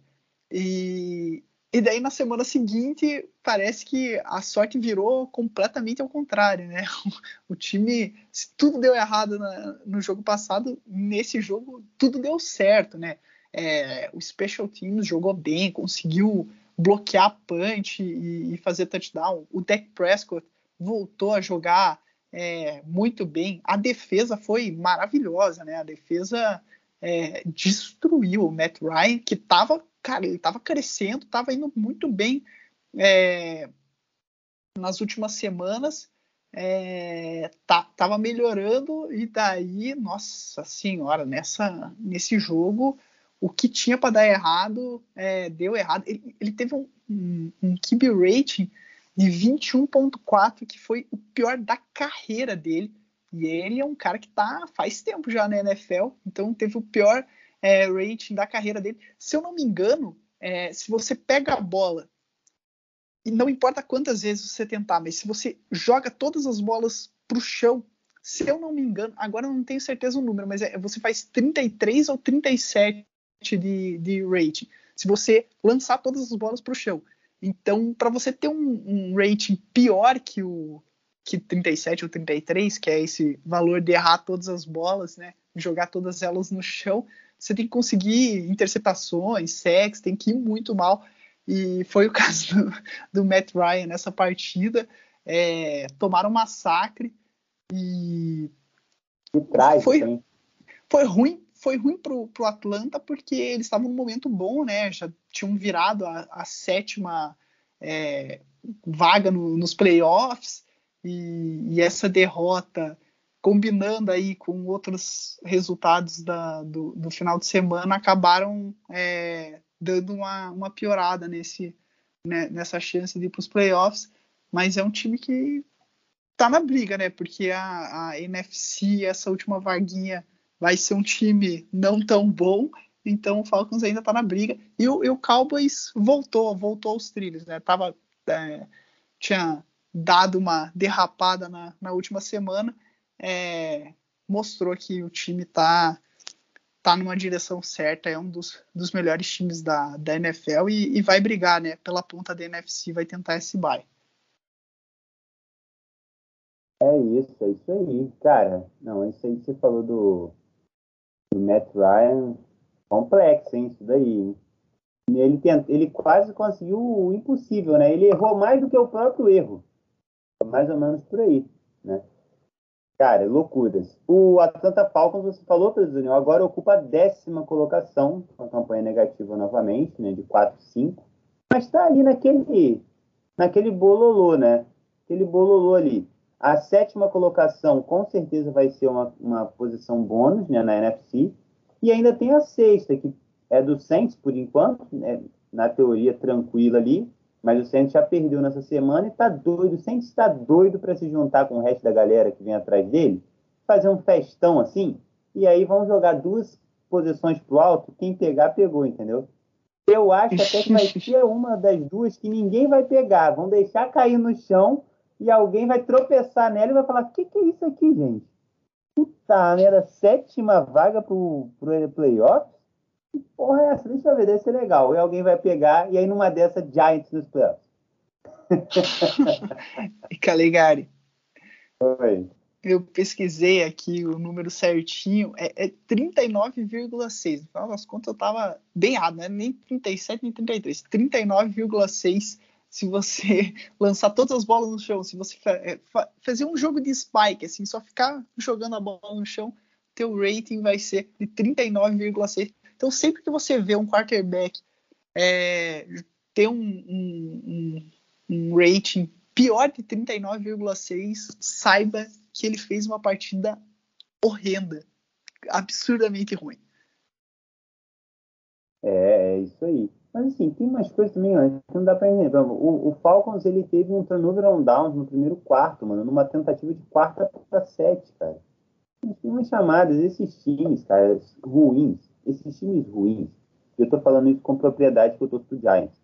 Times ruins, eles têm umas chamadas às vezes que assim, parece que eles são o, o atual campeão do Super Bowl, velho. Que eles, eles fazem umas chamadas assim, porque você fala, mano, A gente não tá conseguindo fazer coisa mais fácil, velho. O básico.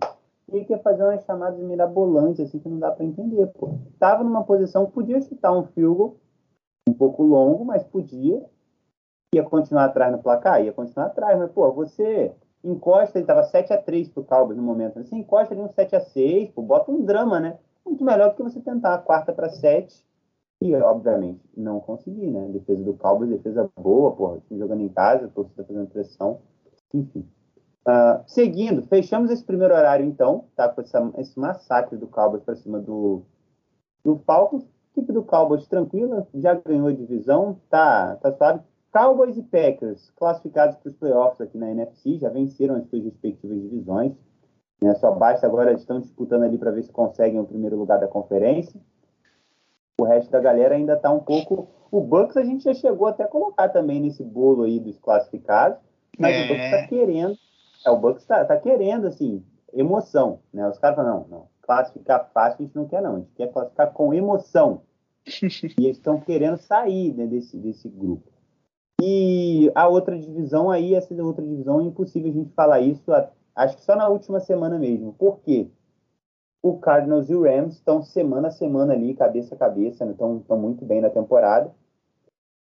Sobre o Cardinals há controvérsias, né? Pra... Na verdade, sobre os dois, né? Há controvérsias sobre isso que eu acabei de falar, que eles estão muito bem na temporada, porque todos os dois tomaram pau nessa semana. Mas, tirando essa última semana, eles estão muito bem na temporada. Então, já que eu falei disso, já vou pegar esse gancho aí para a gente puxar o primeiro jogo do horário intermediário do Domingão. O Arizona Cardinals, em casa, recebeu o Carolina Panthers. O Carolina Panthers não é uma equipe horrível, uh, mas o Arizona Cardinals foi o último invicto a ser derrotado. Essa derrota foi para o Green Bay Packers, que também é muito bem na temporada. Agora é o líder da Conferência Nacional então você pega um Cardinals e fala assim, ah, esquece, né? Coitado do cara lá na Panthers. Não vai dar, né? Não vai ter jeito. Caiu em Arizona, o sol castiga. Mas não foi assim não, Pedro Daniel. 34 a 10 para o Carolina Panthers, Pedro Daniel. Nem o tor... Esse aqui é a mesma coisa que a gente falou lá do Washington. Nem o time do Carolina Panthers entendeu o que aconteceu nesse jogo, tá? Nem eles, Pedro Daniel. Não, nem ele, ah, nem os caras. Não, mas eu acho que esse, esse tem mais, tem mais é, respostas do que o, o, o, jogo do Washington. É, o, que, o Arizona Cardinals era um time que via me impressionando muito, muito, muito nessa temporada, é, porque era um time que estava sabendo lidar muito bem com, com as adversidades, né? É, semana passada não sei se foi semana passada ou retrasada, semana passada, eles jogaram sem o, o, o, o Kyler Murray contra o Cleveland Browns e venceram. Teve jogo que eles foram contra o Rams sem o, o, o head coach, né?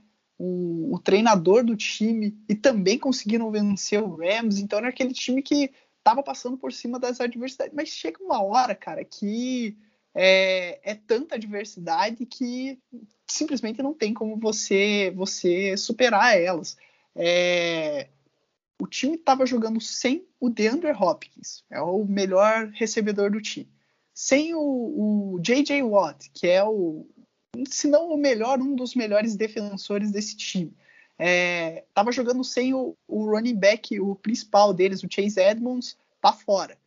Daí estava jogando sem o Kyler Murray de volta, porque o, o, o Kyler Murray não conseguiu se recuperar e jogou com quarterback reserva o McCoy. Daí, durante o jogo, o Colt McCoy se machucou e chegou o terceiro quarterback. Daí não, tem o que fazer, né, cara?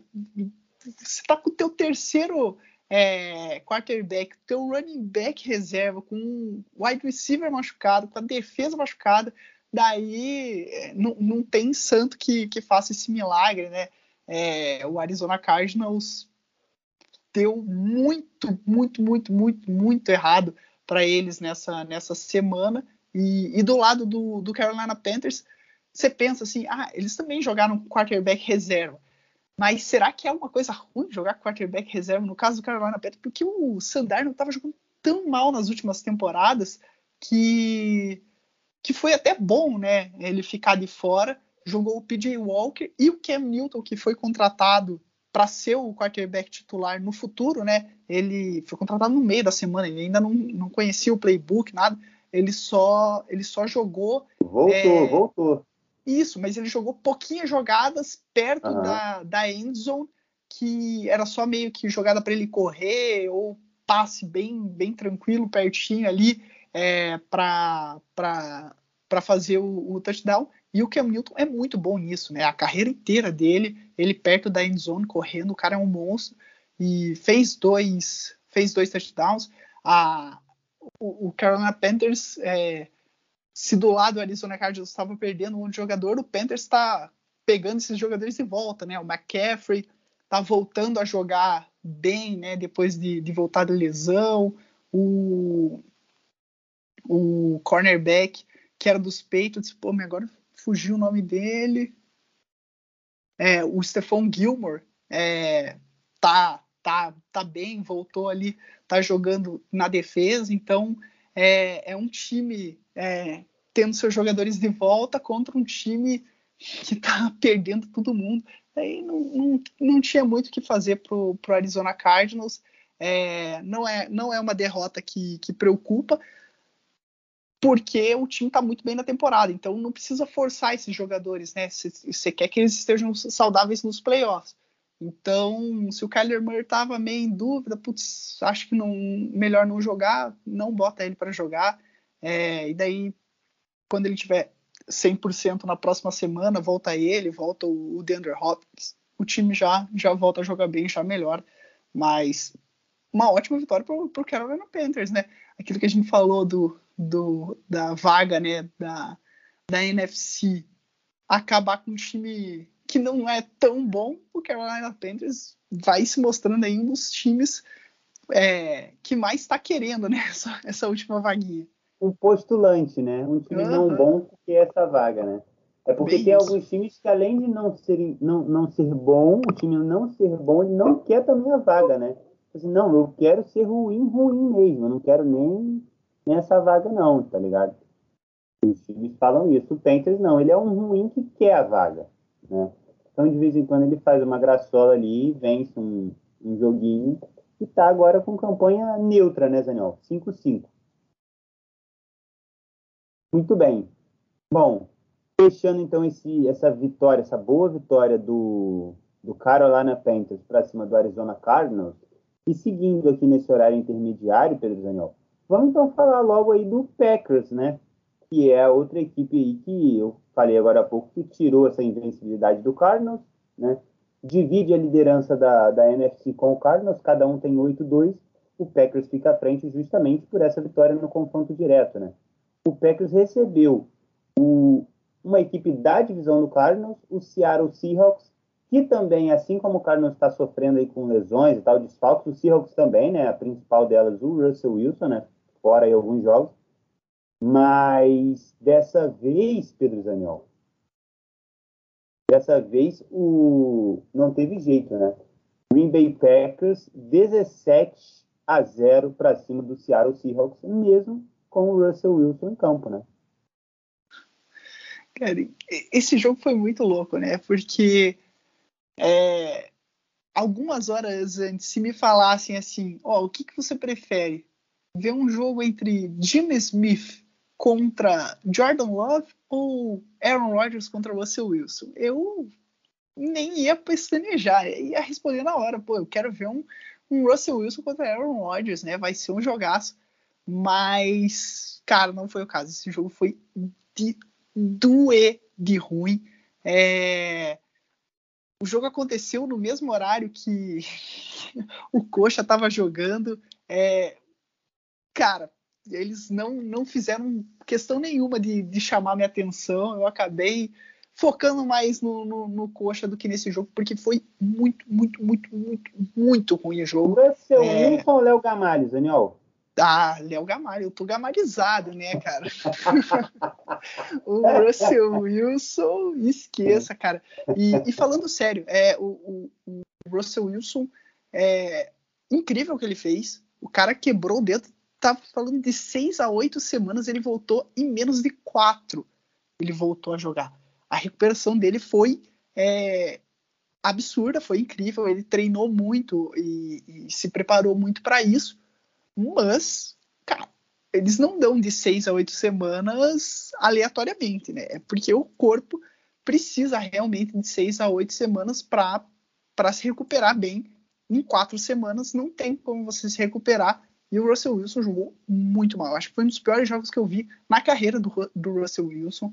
Foi bem ruim. O Aaron Rodgers voltando de Covid, ficou, não treinou, né, por quase duas semanas. É, também não jogou bem. Não foi tão ruim que nem o Russell Wilson, mas foi ruim. Então, é aquele jogo assim que, cara, o Seattle Seahawks, ele, ele mesmo com essa última vaga da, da NFC, vai para um time com uma campanha não tão boa, cara, as chances do Seattle Seahawks agora são muito pequenas, porque é, faltam aí oito jogos para o time e ele já tem seis derrotas, né? Chega uma hora que, que não tem mais o que fazer. É, eu não sei se foi a melhor decisão do mundo você ter botado o Russell Wilson nesse jogo, porque normalmente você pensa, ah, o Russell Wilson com o dedo quebrado é melhor que o Jalen Smith. Mas não foi o caso nesse jogo. Ele jogou muito mal. É, o tipo fez zero pontos e, e não sei se o Jalen Smith é, daria uma, uma, uma chance melhor. Pra... Só que agora não tem muito o que fazer, né? Porque agora com uma semana a mais de, de, de recuperação, o Russell Wilson, a tendência é que ele melhore na semana que vem e agora ele seja o titular até o final da temporada. Mas acho que foi uma, uma decisão errada nesse jogo. O Green, Bay Packers ganhou essa na, na maciota, assim, foi, foi mais na ruindade do Seahawks do que na, na um jogo bom do Green Bay Packers, mas venceu, né? Isso que, isso que importa. O time conseguiu aí é, o resultado e é, é o, o, melhor time na, na NFC, né? Tá, tá brigando para conseguir o, a, a, folga na primeira semana. E, e o Aaron Rodgers, diferente do, do Russell Wilson, né? Ele teve Covid, ele vai, ele vai se, se recuperar melhor que o Russell Wilson na semana que vem. Já vai fazer um jogo bem melhor, eu tenho certeza. Muito bem.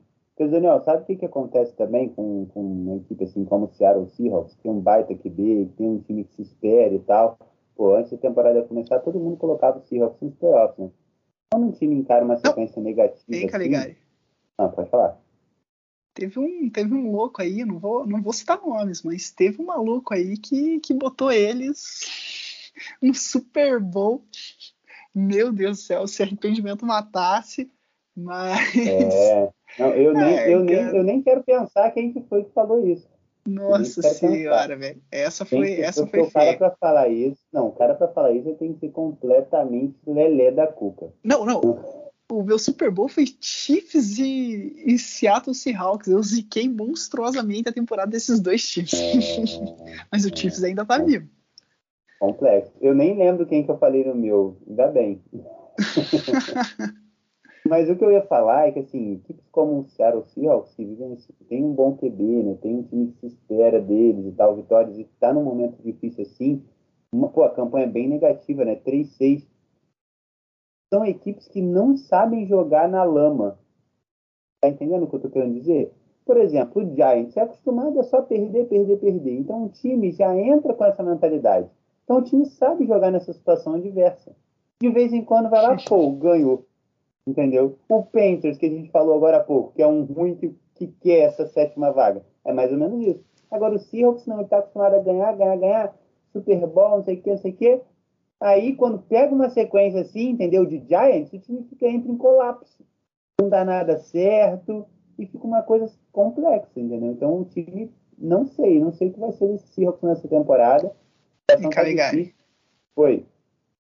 Não, se você vê a, a, sequência da temporada, é que, cara, essa divisão é muito cruel, né, cara? Eles têm ainda dois jogos contra os Cardinals, um contra o Rams e um contra o 49ers. É, se imaginar, se eles perderem dois jogos, praticamente vai para o espaço, né? A, a chance de, de conseguir é, uma, é. uma. Quer dizer, não sei, porque 9 e 8 provavelmente consegue uma vaguinha na, na, na nessa NFC, mas é difícil, é, né? É verdade. Cara, mas assim, o... olhando aqui para a classificação, tipo, momento agora, mano, o Seattle Seahawks é, é o 14 da conferência. Basicamente, ele está na frente do Chicago Bears, porque o outro é o Detroit Lions. Então, uhum. olha só que situação catastrófica, né? Até o Giants está conseguindo ficar à frente da classificação, cara. E olha que o Giants tenta ficar atrás de todo mundo. Que loucura.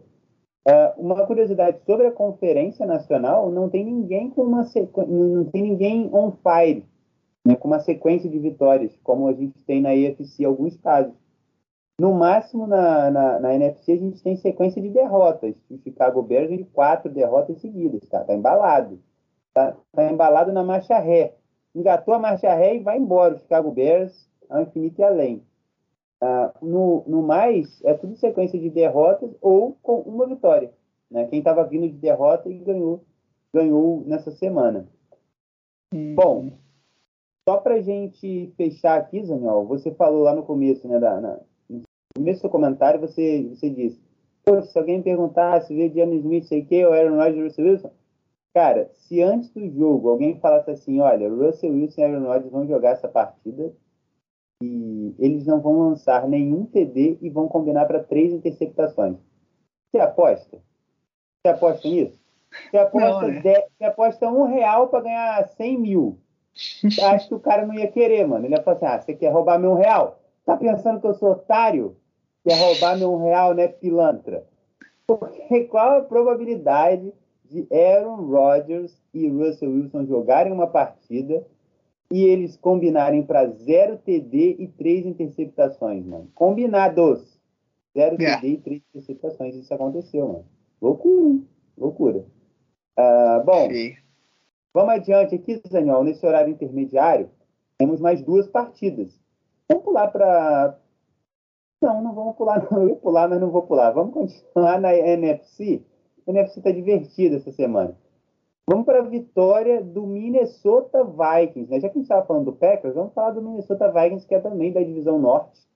Venceu o Los Angeles Chargers em LA, Daniel. E assim, essa, com todo respeito ao Vikings, tá? A gente dá uma moral para os vencedores sempre, mas assim, o Chargers que me desculpe, né? Um time que já teve na liderança da AFC e, e quer supostamente, né, quer alguma coisa, né, na, na competição, ele não pode perder em casa com o Minnesota Vikings.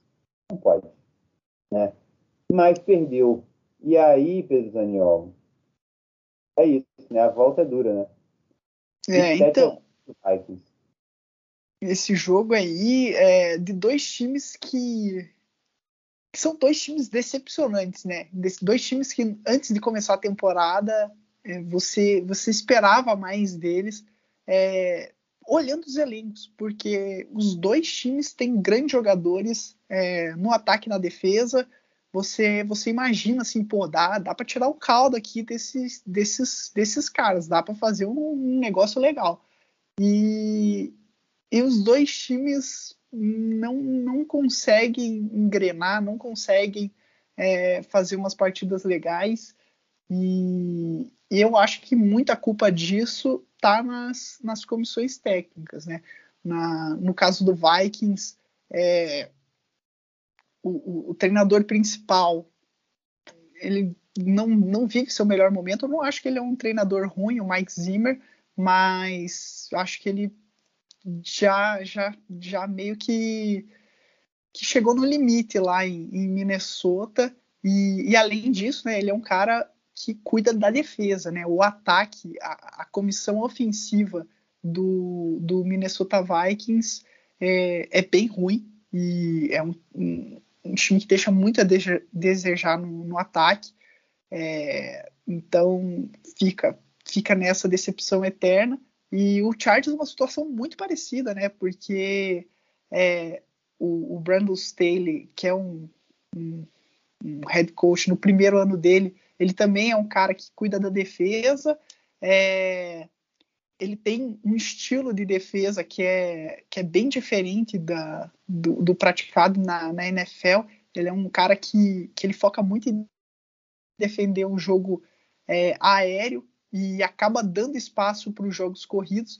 E, e para esse tipo de defesa dar certo, é, você precisa ter certos tipos de jogadores. E o Chargers, como é a primeira temporada dele lá, né, ele não, não, ainda não tem esses jogadores.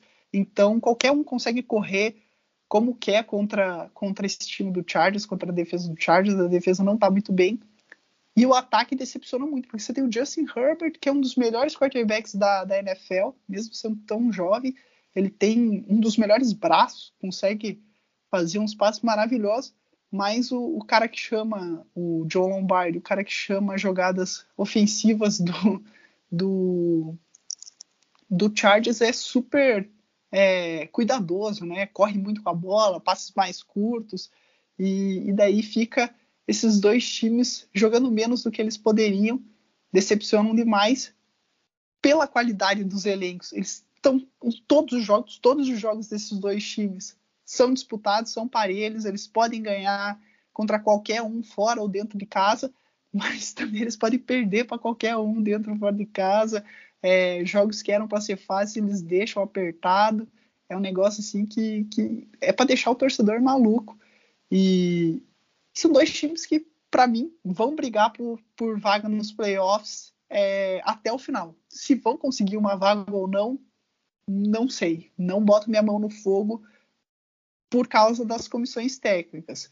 É, os jogadores são muito bons, mas, mas tá faltando alguma coisa lá. Então, no momento, são dois times que estão próximos aí de uma vaga nos playoffs, mas que não, não inspiram muita confiança. É um negócio não, não tá muito legal.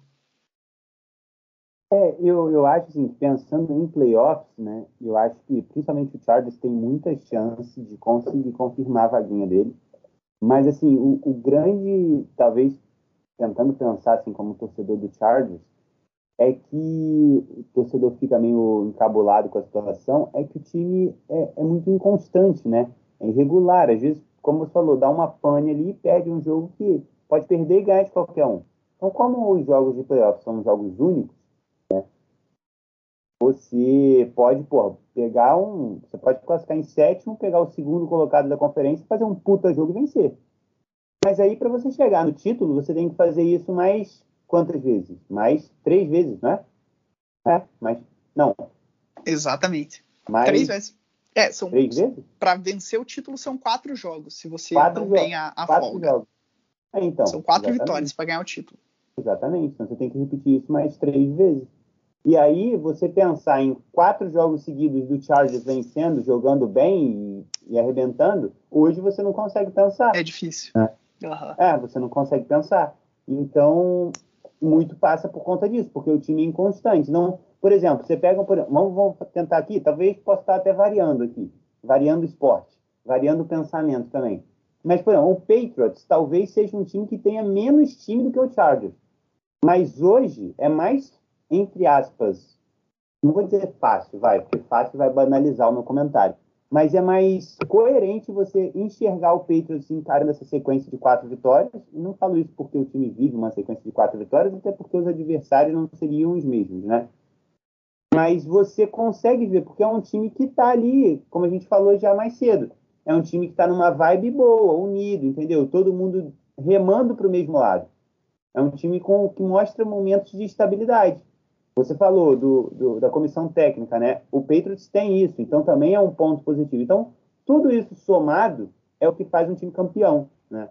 Não estou falando que o Patriots vai ser campeão, tem outros times na liga que também tem essa, é, tem essa situação boa, né? Mas eu peguei o Patriots Sim. como exemplo porque é um time que talvez, como elenco, até você já, a gente já conversou isso uma vez em off, né? Como elenco, talvez o elenco do Patriots não seja tão bom quanto o do Chargers. Mas é um time que hoje você consegue enxergar fazendo um desempenho melhor em playoffs do que o Chargers, porque é um time mais regular, é um time constante, é um time que você vê ali uma base, né? E o Chargers é meio que assim, ó, pode ser e pode não ser, né? Como você falou aí no seu comentário. Pode ganhar de qualquer um e pode perder de qualquer um. E isso eu acho que é o é que deixa o torcedor lá em Los Angeles mais preocupado, né? Mais encabulado com a situação. É, bom, enfim. Uhum. Depois dessa reflexão aqui, segui seguimos. Seguimos depois dessa reflexão. O Vikings, só para a torcida do Vikings não ficar achando que a gente abandonou ele, o Vikings está ali na, com a boca na botija, tá? Está ali na oitava colocação nesse momento da Conferência Nacional, 4-5 de campanha, tem um jogo a menos do que o Panthers, que é o sétimo, que tem 5-5. Né? Então, se o Vikings vence esse jogo a menos, o Vikings já teve o bye dele, né? E o Panthers ainda não. Então, se o Vikings vence esse jogo a menos, empata 5 a 5 com o Panthers, amigo, e aí eles vão pro cara ou coroa para ver quem que fica com essa sétima vaga. Mentira, não é cara ou coroa, não. Tem critérios de desempate. Só que nesse momento eles estão invisíveis. Ninguém sabe que tá um, um bololô. Tá no bololô do vai não vai, Pedro Daniel. Nossa, eu parei para olhar agora aqui, cara. Não, ó, o Saints tem 5-4, aí o Panthers tem 5-5, e aí tem Vikings, 49ers, Falcons com, com 4-5. E ainda aparece um Eagles com 4-6 aqui ainda, dando, dando sopa. E mais uma uhum. galera com 3-6 depois. Meu Deus, que loucura. Essa briga final aí do Wildcard na NFC vai ser engraçadinha também. Bom, para fechar o nosso horário intermediário, antes da gente chegar no prime time, do domingão, tivemos, acabei de falar, né, do Eagles aqui. Vitória do Philadelphia Eagles, fora de casa, contra o Denver Broncos, uma vitória que para o time da casa, para o Broncos, foi péssima, né? Porque o time estava 5-4 e agora ficou 5-5. E esse 5-5 jogou o Denver Broncos para a última posição da UFC. Como assim para a última, Calegari? Para a última dos times decentes, né? Times que estão ainda brigando por alguma coisa. estão brigando por alguma coisa. É o 12 colocado agora, o Broncos com 5-5, ainda muito na briga pelo, pelo wild card, né? O Chargers é o sétimo com 5-4, né? Então, tá muito na briga ainda o Broncos, mas desperdiçou uma boa chance, né? Podia ser o Broncos aqui na sétima posição, né? Se vence esse jogo do Eagles, estava 6-4, junto com o Patriots, estava na sétima posição e estava tirando o Chargers da zona de playoff. Então, na, na AFC tá muito isso, né? Você ganha uma, você vai para primeiro, você perde, você está em décimo. É, tá, tá assim. E aí os quatro que vêm depois do Broncos aí são, são times indecentes, não precisa nem comentar. É. Mas, bom, belíssima vitória do, do Philadelphia Eagles, hein, Daniel? 30 a 13 fora de casa. Beleza, hein? Então, cara, é, o Denver Broncos eu, eu, eu critiquei já na, na, na semana passada, é, mesmo depois que eles venceram o, o time do, do Cowboys. É, eu não lembro se eu falei, se eu, se eu comentei é, sobre a entrevista do, do treinador depois do jogo. É, se eu não fiz, vou, vou parecer engenheiro de, de alva pronta aqui, mas é, eu lembro de ter prestado atenção nisso na, na semana passada, que eles venceram o, o Dallas Cowboys é, e dominaram, né? Foi aquele jogo que os caras fizeram 30 a 0 e depois acabou 30 a 16, mas, mas foi aquele jogo perfeito do, do Denver Broncos. Só que depois do jogo, né, é, o, o, o, treinador, o Vic Fangio, é, ele deu aquela zoada no, no, treinador do Dallas Cowboys, porque o, o treinador do Dallas Cowboys foi para umas quartas descidas no, no, começo de jogo. E daí ele falou que ah, agora veio esses caras, esses é, caras da matemática aí para a liga de futebol americano e toda hora você tem que ir para a quarta descida, que senão você não sabe de nada, não sei o quê dele que zoar os caras das estatísticas, falando que ah, esses caras aí que, que não sabem de nada, o, o, bom e velho futebol americano é o que eu aprendi, o old school, que você tem que correr com a bola e ter uma defesa forte. E, cara, quando eu, eu li aquilo, eu falei, mano do céu, Denver Broncos, coitado. Eu entendi porque o nosso, o, o nosso amigo que, que participou da live aquele dia na quinta-feira, o torcedor do Denver Broncos estava tão desanimado com o time.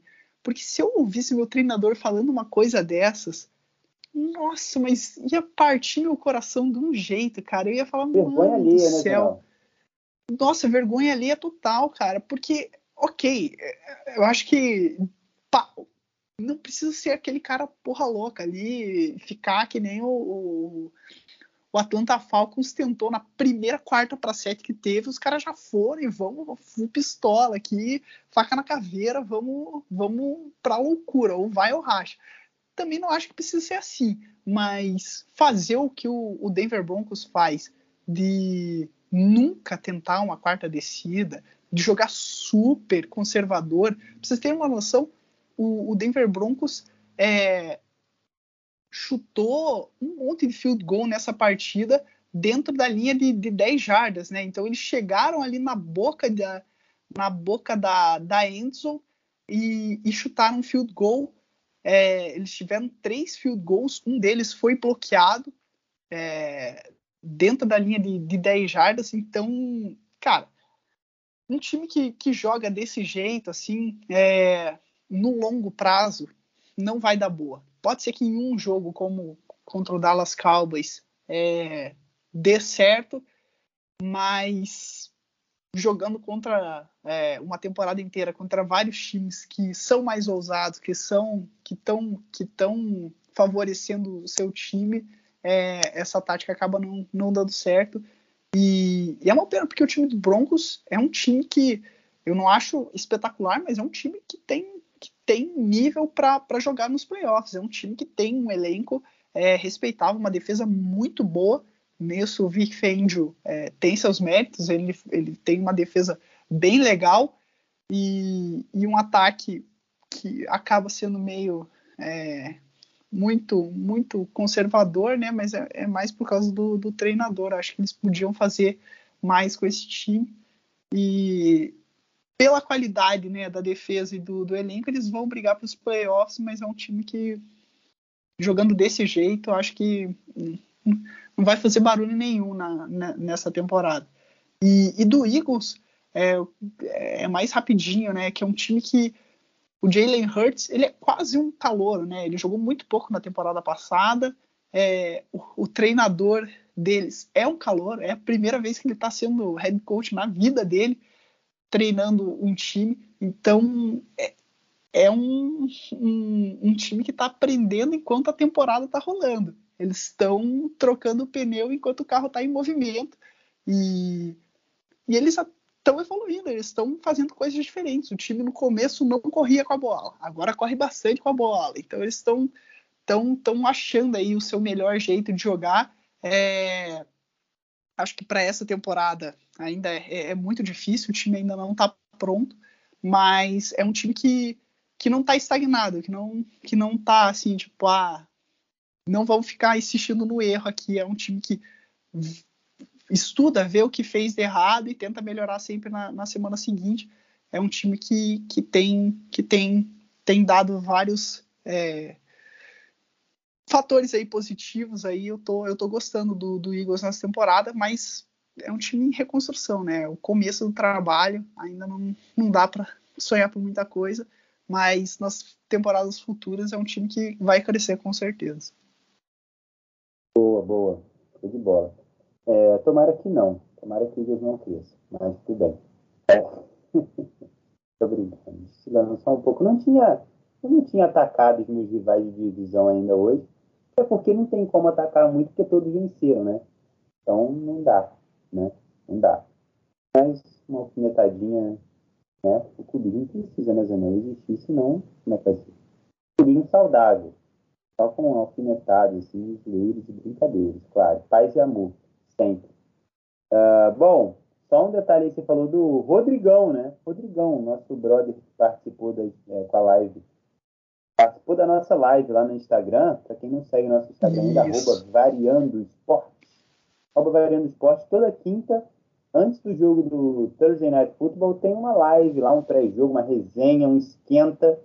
E daí a gente tenta sempre levar convidados do torcedores, né, dos times que estão envolvidos no jogo daquela noite.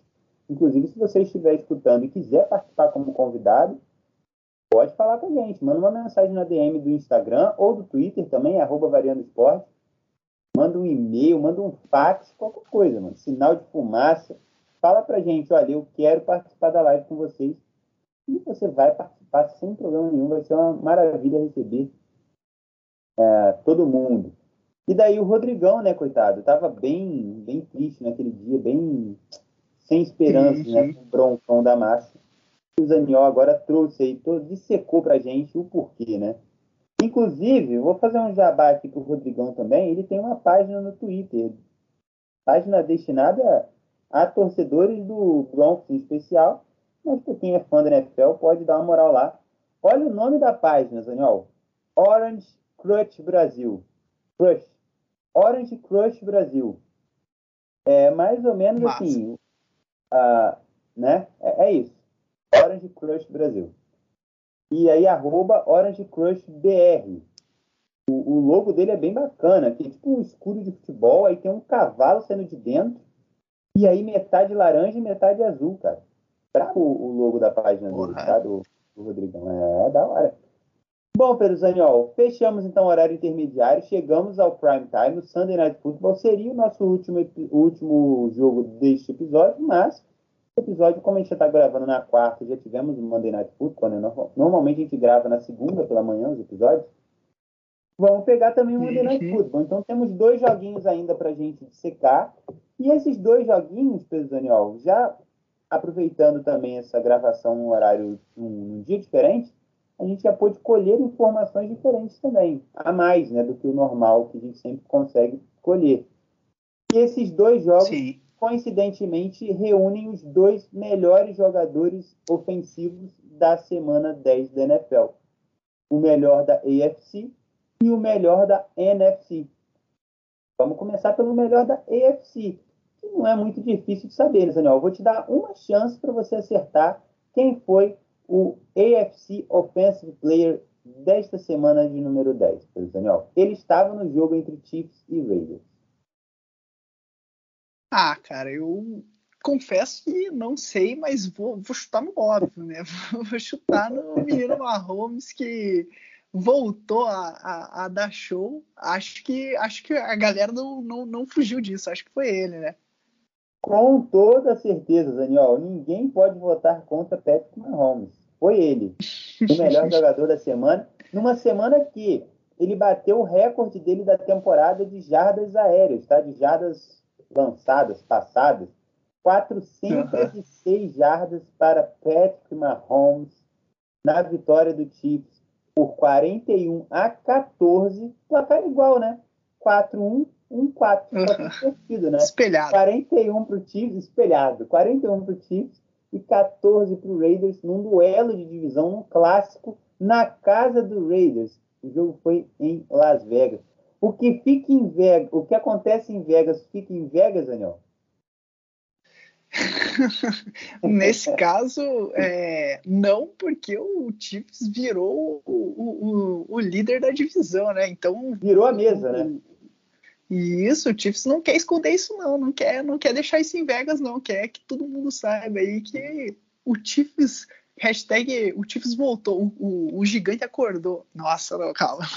Ainda não é para tanto, mas. Então, é, é, algo que, que a gente falava, né? É, é, assim, o sinal de alerta estava muito ligado lá em Kansas City, mas, cara, é um time que a gente sempre esperava mais dele, né? É um time que a gente ainda confiava que, que ia é, conseguir é, melhorar na temporada, porque é um time que tem um quarterback muito bom, tem vários jogadores muito bons e tem uma comissão técnica muito boa. Então é, é a receita, né, para o time conseguir ajeitar, aparar as arestas ali e ajeitar durante a temporada. É, não é porque venceu de 41 a 14 que agora tá tudo perfeito, meu Deus do céu. O Chiefs é o melhor time da história da face da Terra e vai ganhar de todo mundo e vai acabar a temporada do, é, 13-4 e já era, o campeão tá, tá definido. Não é, não é isso, é, mas é um ótimo sinal. O, o, o Chiefs nessa partida fez algumas mudanças que foram bem importantes. O Travis Kelsey, que era um cara que nessa temporada ele está sofrendo bastante. É, Tyrande é, é, é, que nem running back né, na, na NFL. Querendo ou não, eles têm um prazo de validade, né? É, é, é uma posição muito física que leva muita pancada. Então, por mais incrível que o cara seja, como o Gronkowski, como o Travis Kelsey é, é esses caras levam tanta pancada que uma hora é, a, a idade acaba chegando, batendo na porta. E o Travis Kelce é um cara que já tem 30 anos. Então, a gente começou nessa temporada pela primeira vez haver sinais dele de, de decadência. Só que, calma, né? São pequenos sinais, né? Não significa que o cara tá acabado. E essa partida mostrou isso. Eles, eles mudaram um pouco o, o, o jeito do, do Kelsey jogar, é, não deixaram mais ele tão, tão próximo da, da, da linha é, de scrimmage, ou não deixaram ele tão próximo do, dos bloqueadores. É, ele fez rotas não tanto para o meio de campo, fez algumas jogadas diferentes e, e, deu muito certo, né? O cara já teve mais 100 jardas de volta, fez um grande jogo. O, o Patrick Mahomes começou a ter uma opção a mais, né? Porque no, nos últimos jogos estava sendo só Tyreek Hill, Tyreek Hill, Tyreek Hill e não tinha mais para quem passar. Dessa vez tinha a ajuda do, do Travis Kelce e, e o time tá mostrando aí que tem que tem alternativas, vai vai melhorar nessa temporada. É, não sei se vai conseguir melhorar o suficiente para ser é, aquele Chiefs que a gente conhece, mas com, com, a qualidade que tem no elenco e no, na comissão técnica, com certeza vai, vai para os playoffs e vai, vai brigar, vai ser um dos candidatos pelo título. Se vai ganhar ou não, daí não dá, não dá para prever. No, no caso do Raiders, é, é, é, parecido aquilo que eu, que eu comentei do, do Arizona Cardinals, né? Que era um time que vinha conseguindo é, passar por cima da, das adversidades nessa temporada. Pô, os caras tiveram escândalo do, do treinador é, sendo demitido depois de ter feito é, comentários é, lastimáveis. Teve jogador que foi preso e cortado do time porque dirigiu embriagado e acabou é, sofrendo um acidente com, com morte, assim, ele acabou matando é, uma outra pessoa.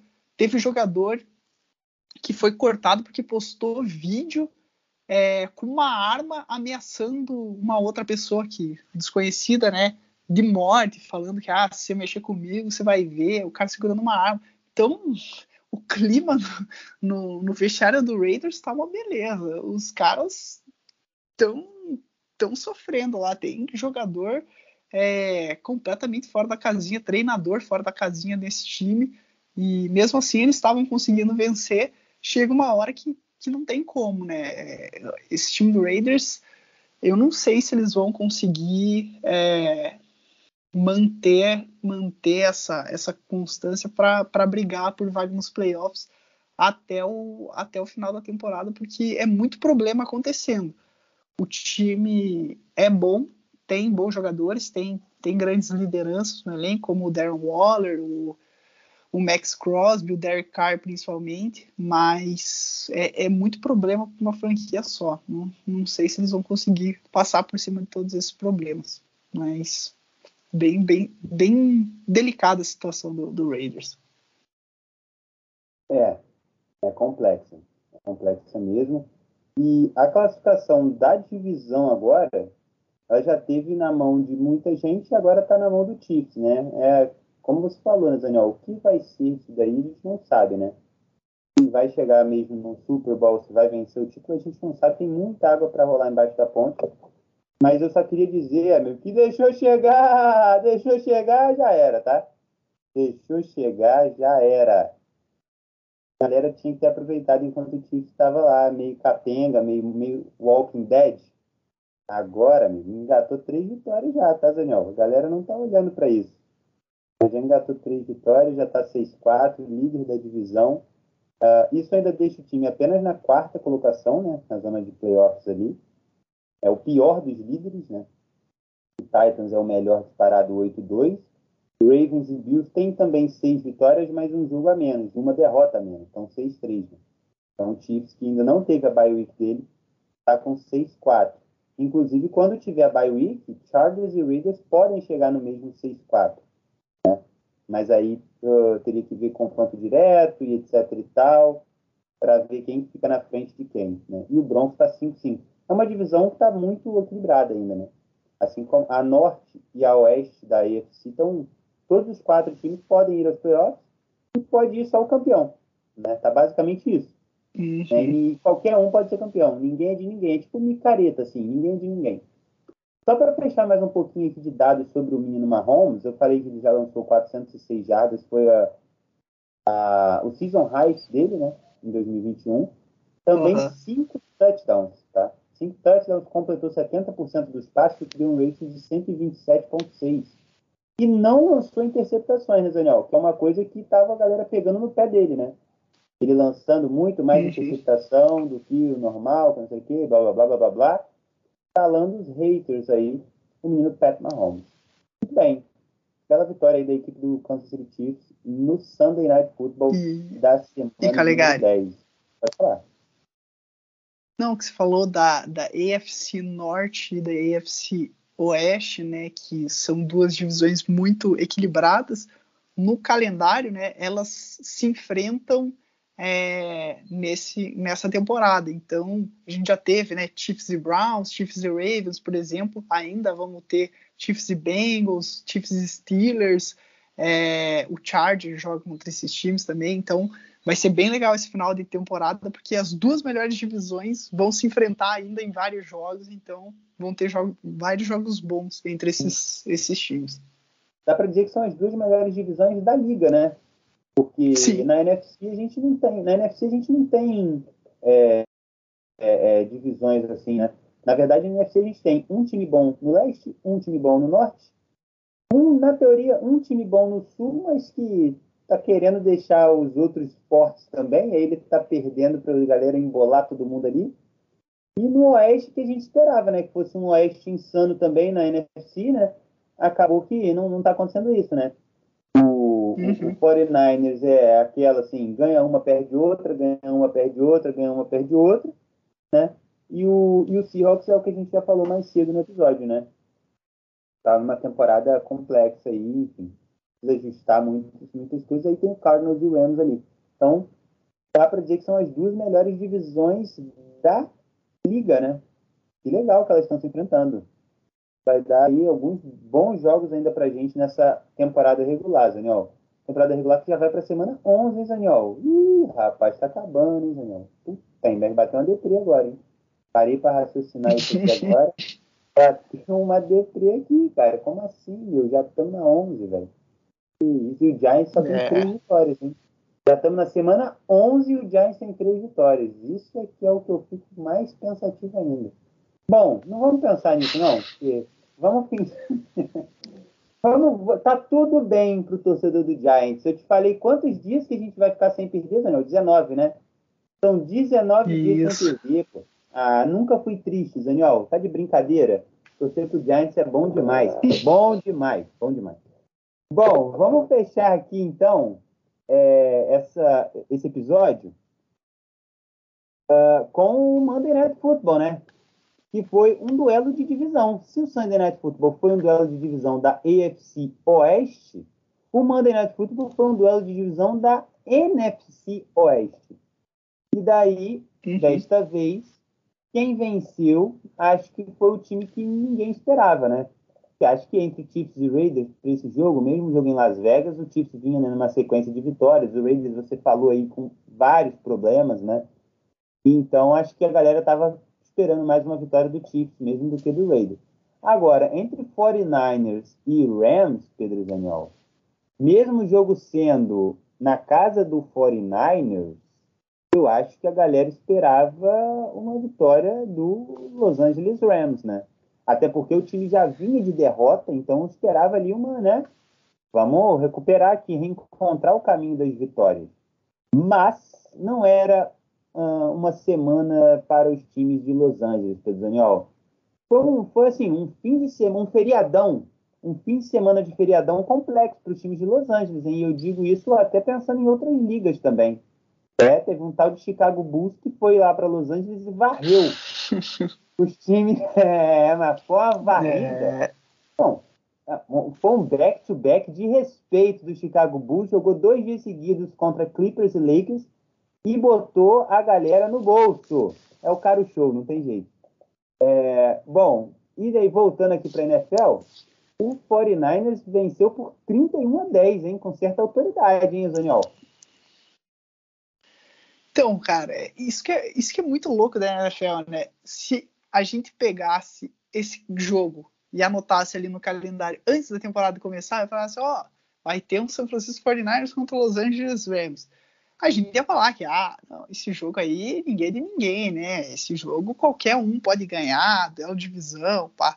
Mas com a temporada em andamento, né? Principalmente depois dessa semana, né? Do, do Rams contratando o, o Odell Beckham Jr., contratando o Von Miller, é, dois grandes jogadores para o seu time. O 49ers, você falou, apesar de ser em casa o jogo, é, eu acho que isso até é uma desvantagem para o 49ers, porque o, o recorde deles é, jogando em casa era muito ruim. Se eu não me engano, eles não, ganham, eles não venciam desde 2019, eles não venciam um jogo em casa. Na temporada passada, eles perderam todos os jogos que eles fizeram é, em casa, não como mandante, porque tiveram alguns jogos que eles tiveram que fazer no Arizona por causa da, da pandemia, mas eles perderam todos que eles fizeram nesse estádio e, e tava uma o, o, mando de, de campo do, do 49ers estava bem ruim.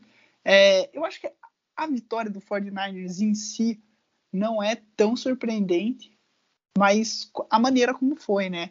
Porque o time do, do 49ers é, é, parecido com o que a gente falou lá do Chargers e do, do Vikings. Você olha no papel, é um baita time, é um time de muita qualidade.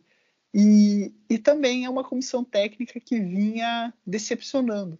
É, o Kyle Shanahan, o técnico principal do, do, do San Francisco 49ers, ele é um baita, um baita, é, como dizer, é, é, uma, não é mente ofensiva. Ele é um cara que ele é muito inteligente, é, chamando as jogadas e desenhando elas para ajudar o seu time. Isso ele faz muito bem. O, o time do, do, do 49ers, é, o jogo corrido é incrível. Ele, ele consegue fazer umas jogadas muito boas. Só que ser o técnico de um time não é só isso, né? Ele tem que cuidar do vestiário, ele tem que cuidar da defesa também, ele tem que é,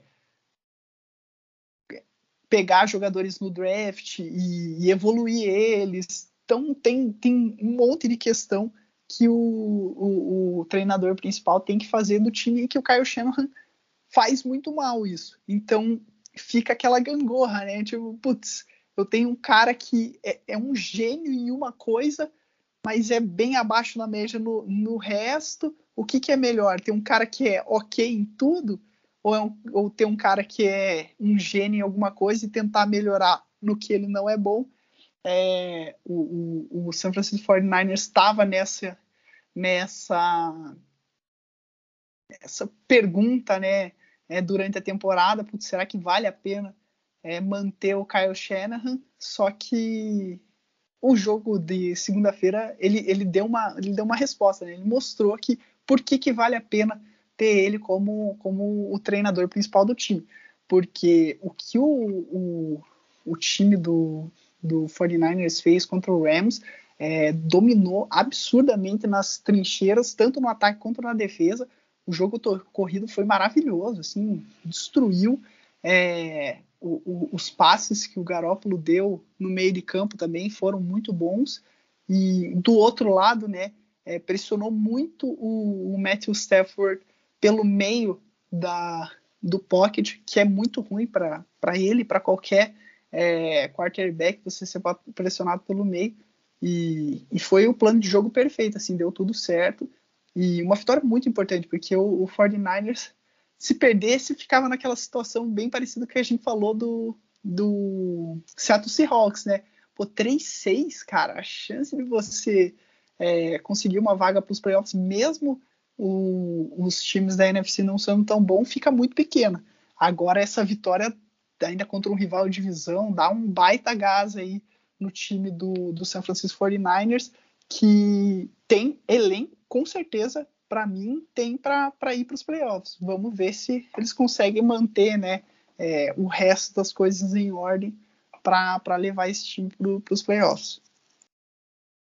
Boa. É, não, fundamental essa vitória aí porque além de ser uma vitória para dar moral né, contra um time muito bom, contra um time que está ali né, numa das posições de liderança da conferência, que é o Los Angeles Rams, não vai chegar a servir como critério de desempate no confronto direto, porque acho muito difícil que isso aconteça, né? As campanhas fiquem empatadas. Mas é uma vitória dentro da divisão, né? Dentro da conferência, tudo isso serve como critério de desempate numa disputa por wild card, né? Então, bela vitória, importantíssima vitória do 49ers para dar aquele gás que você falou, dar aquela moral. E você falou aí bastante do, do treinador do 49ers, e daí tem uma estatística aqui é uma estatística até velha assim para a gente. A gente já usou ela várias vezes e eu tenho o reverso dela. Uh, porque a gente já falou milhões de vezes aqui da estatística do Rams, que quando chega vencendo no intervalo, esquece, né? Não tem para ninguém. O time é 41-0 atualmente, né? A gente já fala isso desde quando o time era 30-0. uh, ah, quando chega no intervalo vencendo, não, não tem jeito. O Rams vence a partida Está 41-0 atualmente, sobre o comando do, do Sean McVay. Né? Agora, quando o time chega perdendo no intervalo, Daniel, aí o negócio complica um pouco, tá? Aí o recorde do Rams despenca de 41-0, de um time invencível, para um mísero 6-18. É complexo, né, Daniel?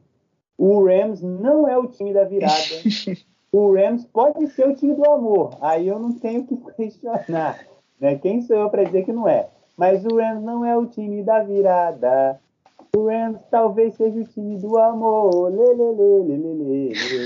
Oh, oh, oh. É, pois é, é isso. Então, assim, ou é 8 ou é 80, né? Ou vai ou não vai. Ali no intervalo a gente já sabe o que, que vai acontecer com os Angeles Rams.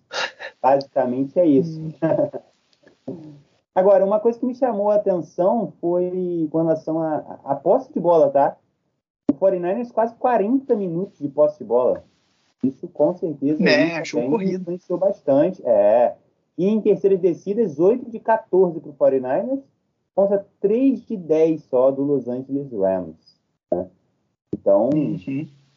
números aí chamam a atenção, né? saltam os olhos. Agora, Pedro Daniel, eu falei do jogador ofensivo da EFC, né? Estava no jogo passado, e eu falei que nesse jogo, né, nos dois últimos jogos, teríamos os dois melhores da semana. Né? Nesse jogo estava o melhor jogador ofensivo da NFC. Você quer arriscar um palpite? Quero. Também não faço é. ideia quem é, mas eu vou. É... Esse para mim não é tão óbvio esse, esse palpite, mas é um cara que vem fazendo uma temporada bem boa. É, eu imagino que, que foi ele também, porque ele jogou muito bem nesse jogo, que é o Debo Samuel, do San Francisco 49ers. Bingo! Travou, Daniel, os dois, hein? Travou. Debo Samuel. Debo Samuel eleito o NFC Offensive Player da semana de número 10. Uh, ah, bom, bem demais. É, nessa semana ele teve, só pegar aqui os dados, 97 jardas, tá? 97 jardas recebidas. Uh, ainda correu, tá? Correu para mais 36 Isso. jardinhas, anotou um TD correndo, anotou um TD recebendo, foram 97 Isso. jardas recebidas em 5 recepções. Então, assim, pontuando das duas formas ali, né? Foi muito bem. E uma estatística bem legal dele, está aqui no site da NFL, é que ele se juntou agora com o Dwight Clark, que em 1982 conseguiu isso que eu vou falar agora. E eles são os únicos jogadores do São Francisco 49ers desde 1970 a ter 50 ou mais jardas recebidas em cada um dos nove primeiros jogos do time na temporada. Então, mostrando aí, que você, confirmando o que você falou, né, Zanel? Tá numa temporada muito boa, uma temporada literalmente regular, né? que piada de Mas Dibu Samuel uh, já vem se destacando há vários jogos aí e ajudou demais a equipe do 49 Então, o jogador ofensivo da NFC nesta semana de número 10. Parabéns para ele. Mandou muito e bem. Caligari. o jogador do 49ers. Foi? Não, esse Dwight Clark que você citou, eu falei, pô, conheço esse nome de, de, algum lugar, pesquisei aqui, é porque ele é uma das jogadas mais importantes, não só da, da história do 49ers, eu acho que do 49ers é a jogada mais importante da história, mas uma das jogadas mais importantes da história da NFL, é, em, que o nome da jogada é The Cat, pra você ter uma noção. Ele, ele recebeu é, um passe para touchdown no finalzinho de, um, de, uma final da NFC entre Cowboys e 49ers. E com esse touchdown que ele recebeu, é, o time virou para 28 a 27 e foi para o Super Bowl e venceu o primeiro título da sua história, né?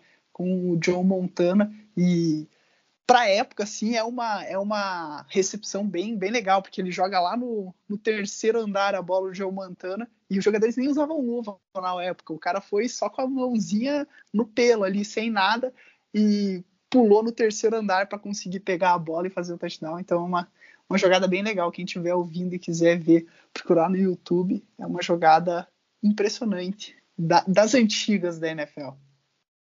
Não, e por ter sido em cima do Dallas Cowboys e ter feito o Cowboys não ir ao Super Bowl foi mais legal ainda, né? Muito, eu já virei fã do Dwight Clark. Nem conheço, mas já considero aí um grande jogador, craque. Joga muito. Enquanto você falava aí da jogada, não, eu, eu confesso que não, não vi esse lance, nunca vi esse lance, mas le... você falou mais cedo do Odell, né, que chegou no Rams, né? Eu lembrei daquela recepção do Odell, quando ainda jogava no Giants, né? Uh, plástica, né? Que ele também vai lá no ah, é. andar e sem pega a bola lá atrás. É, não, sem, sem comparação. Contra o Cowboys também. Lembrar. Contra o Cowboys, é isso aí, chupa Cowboys. É...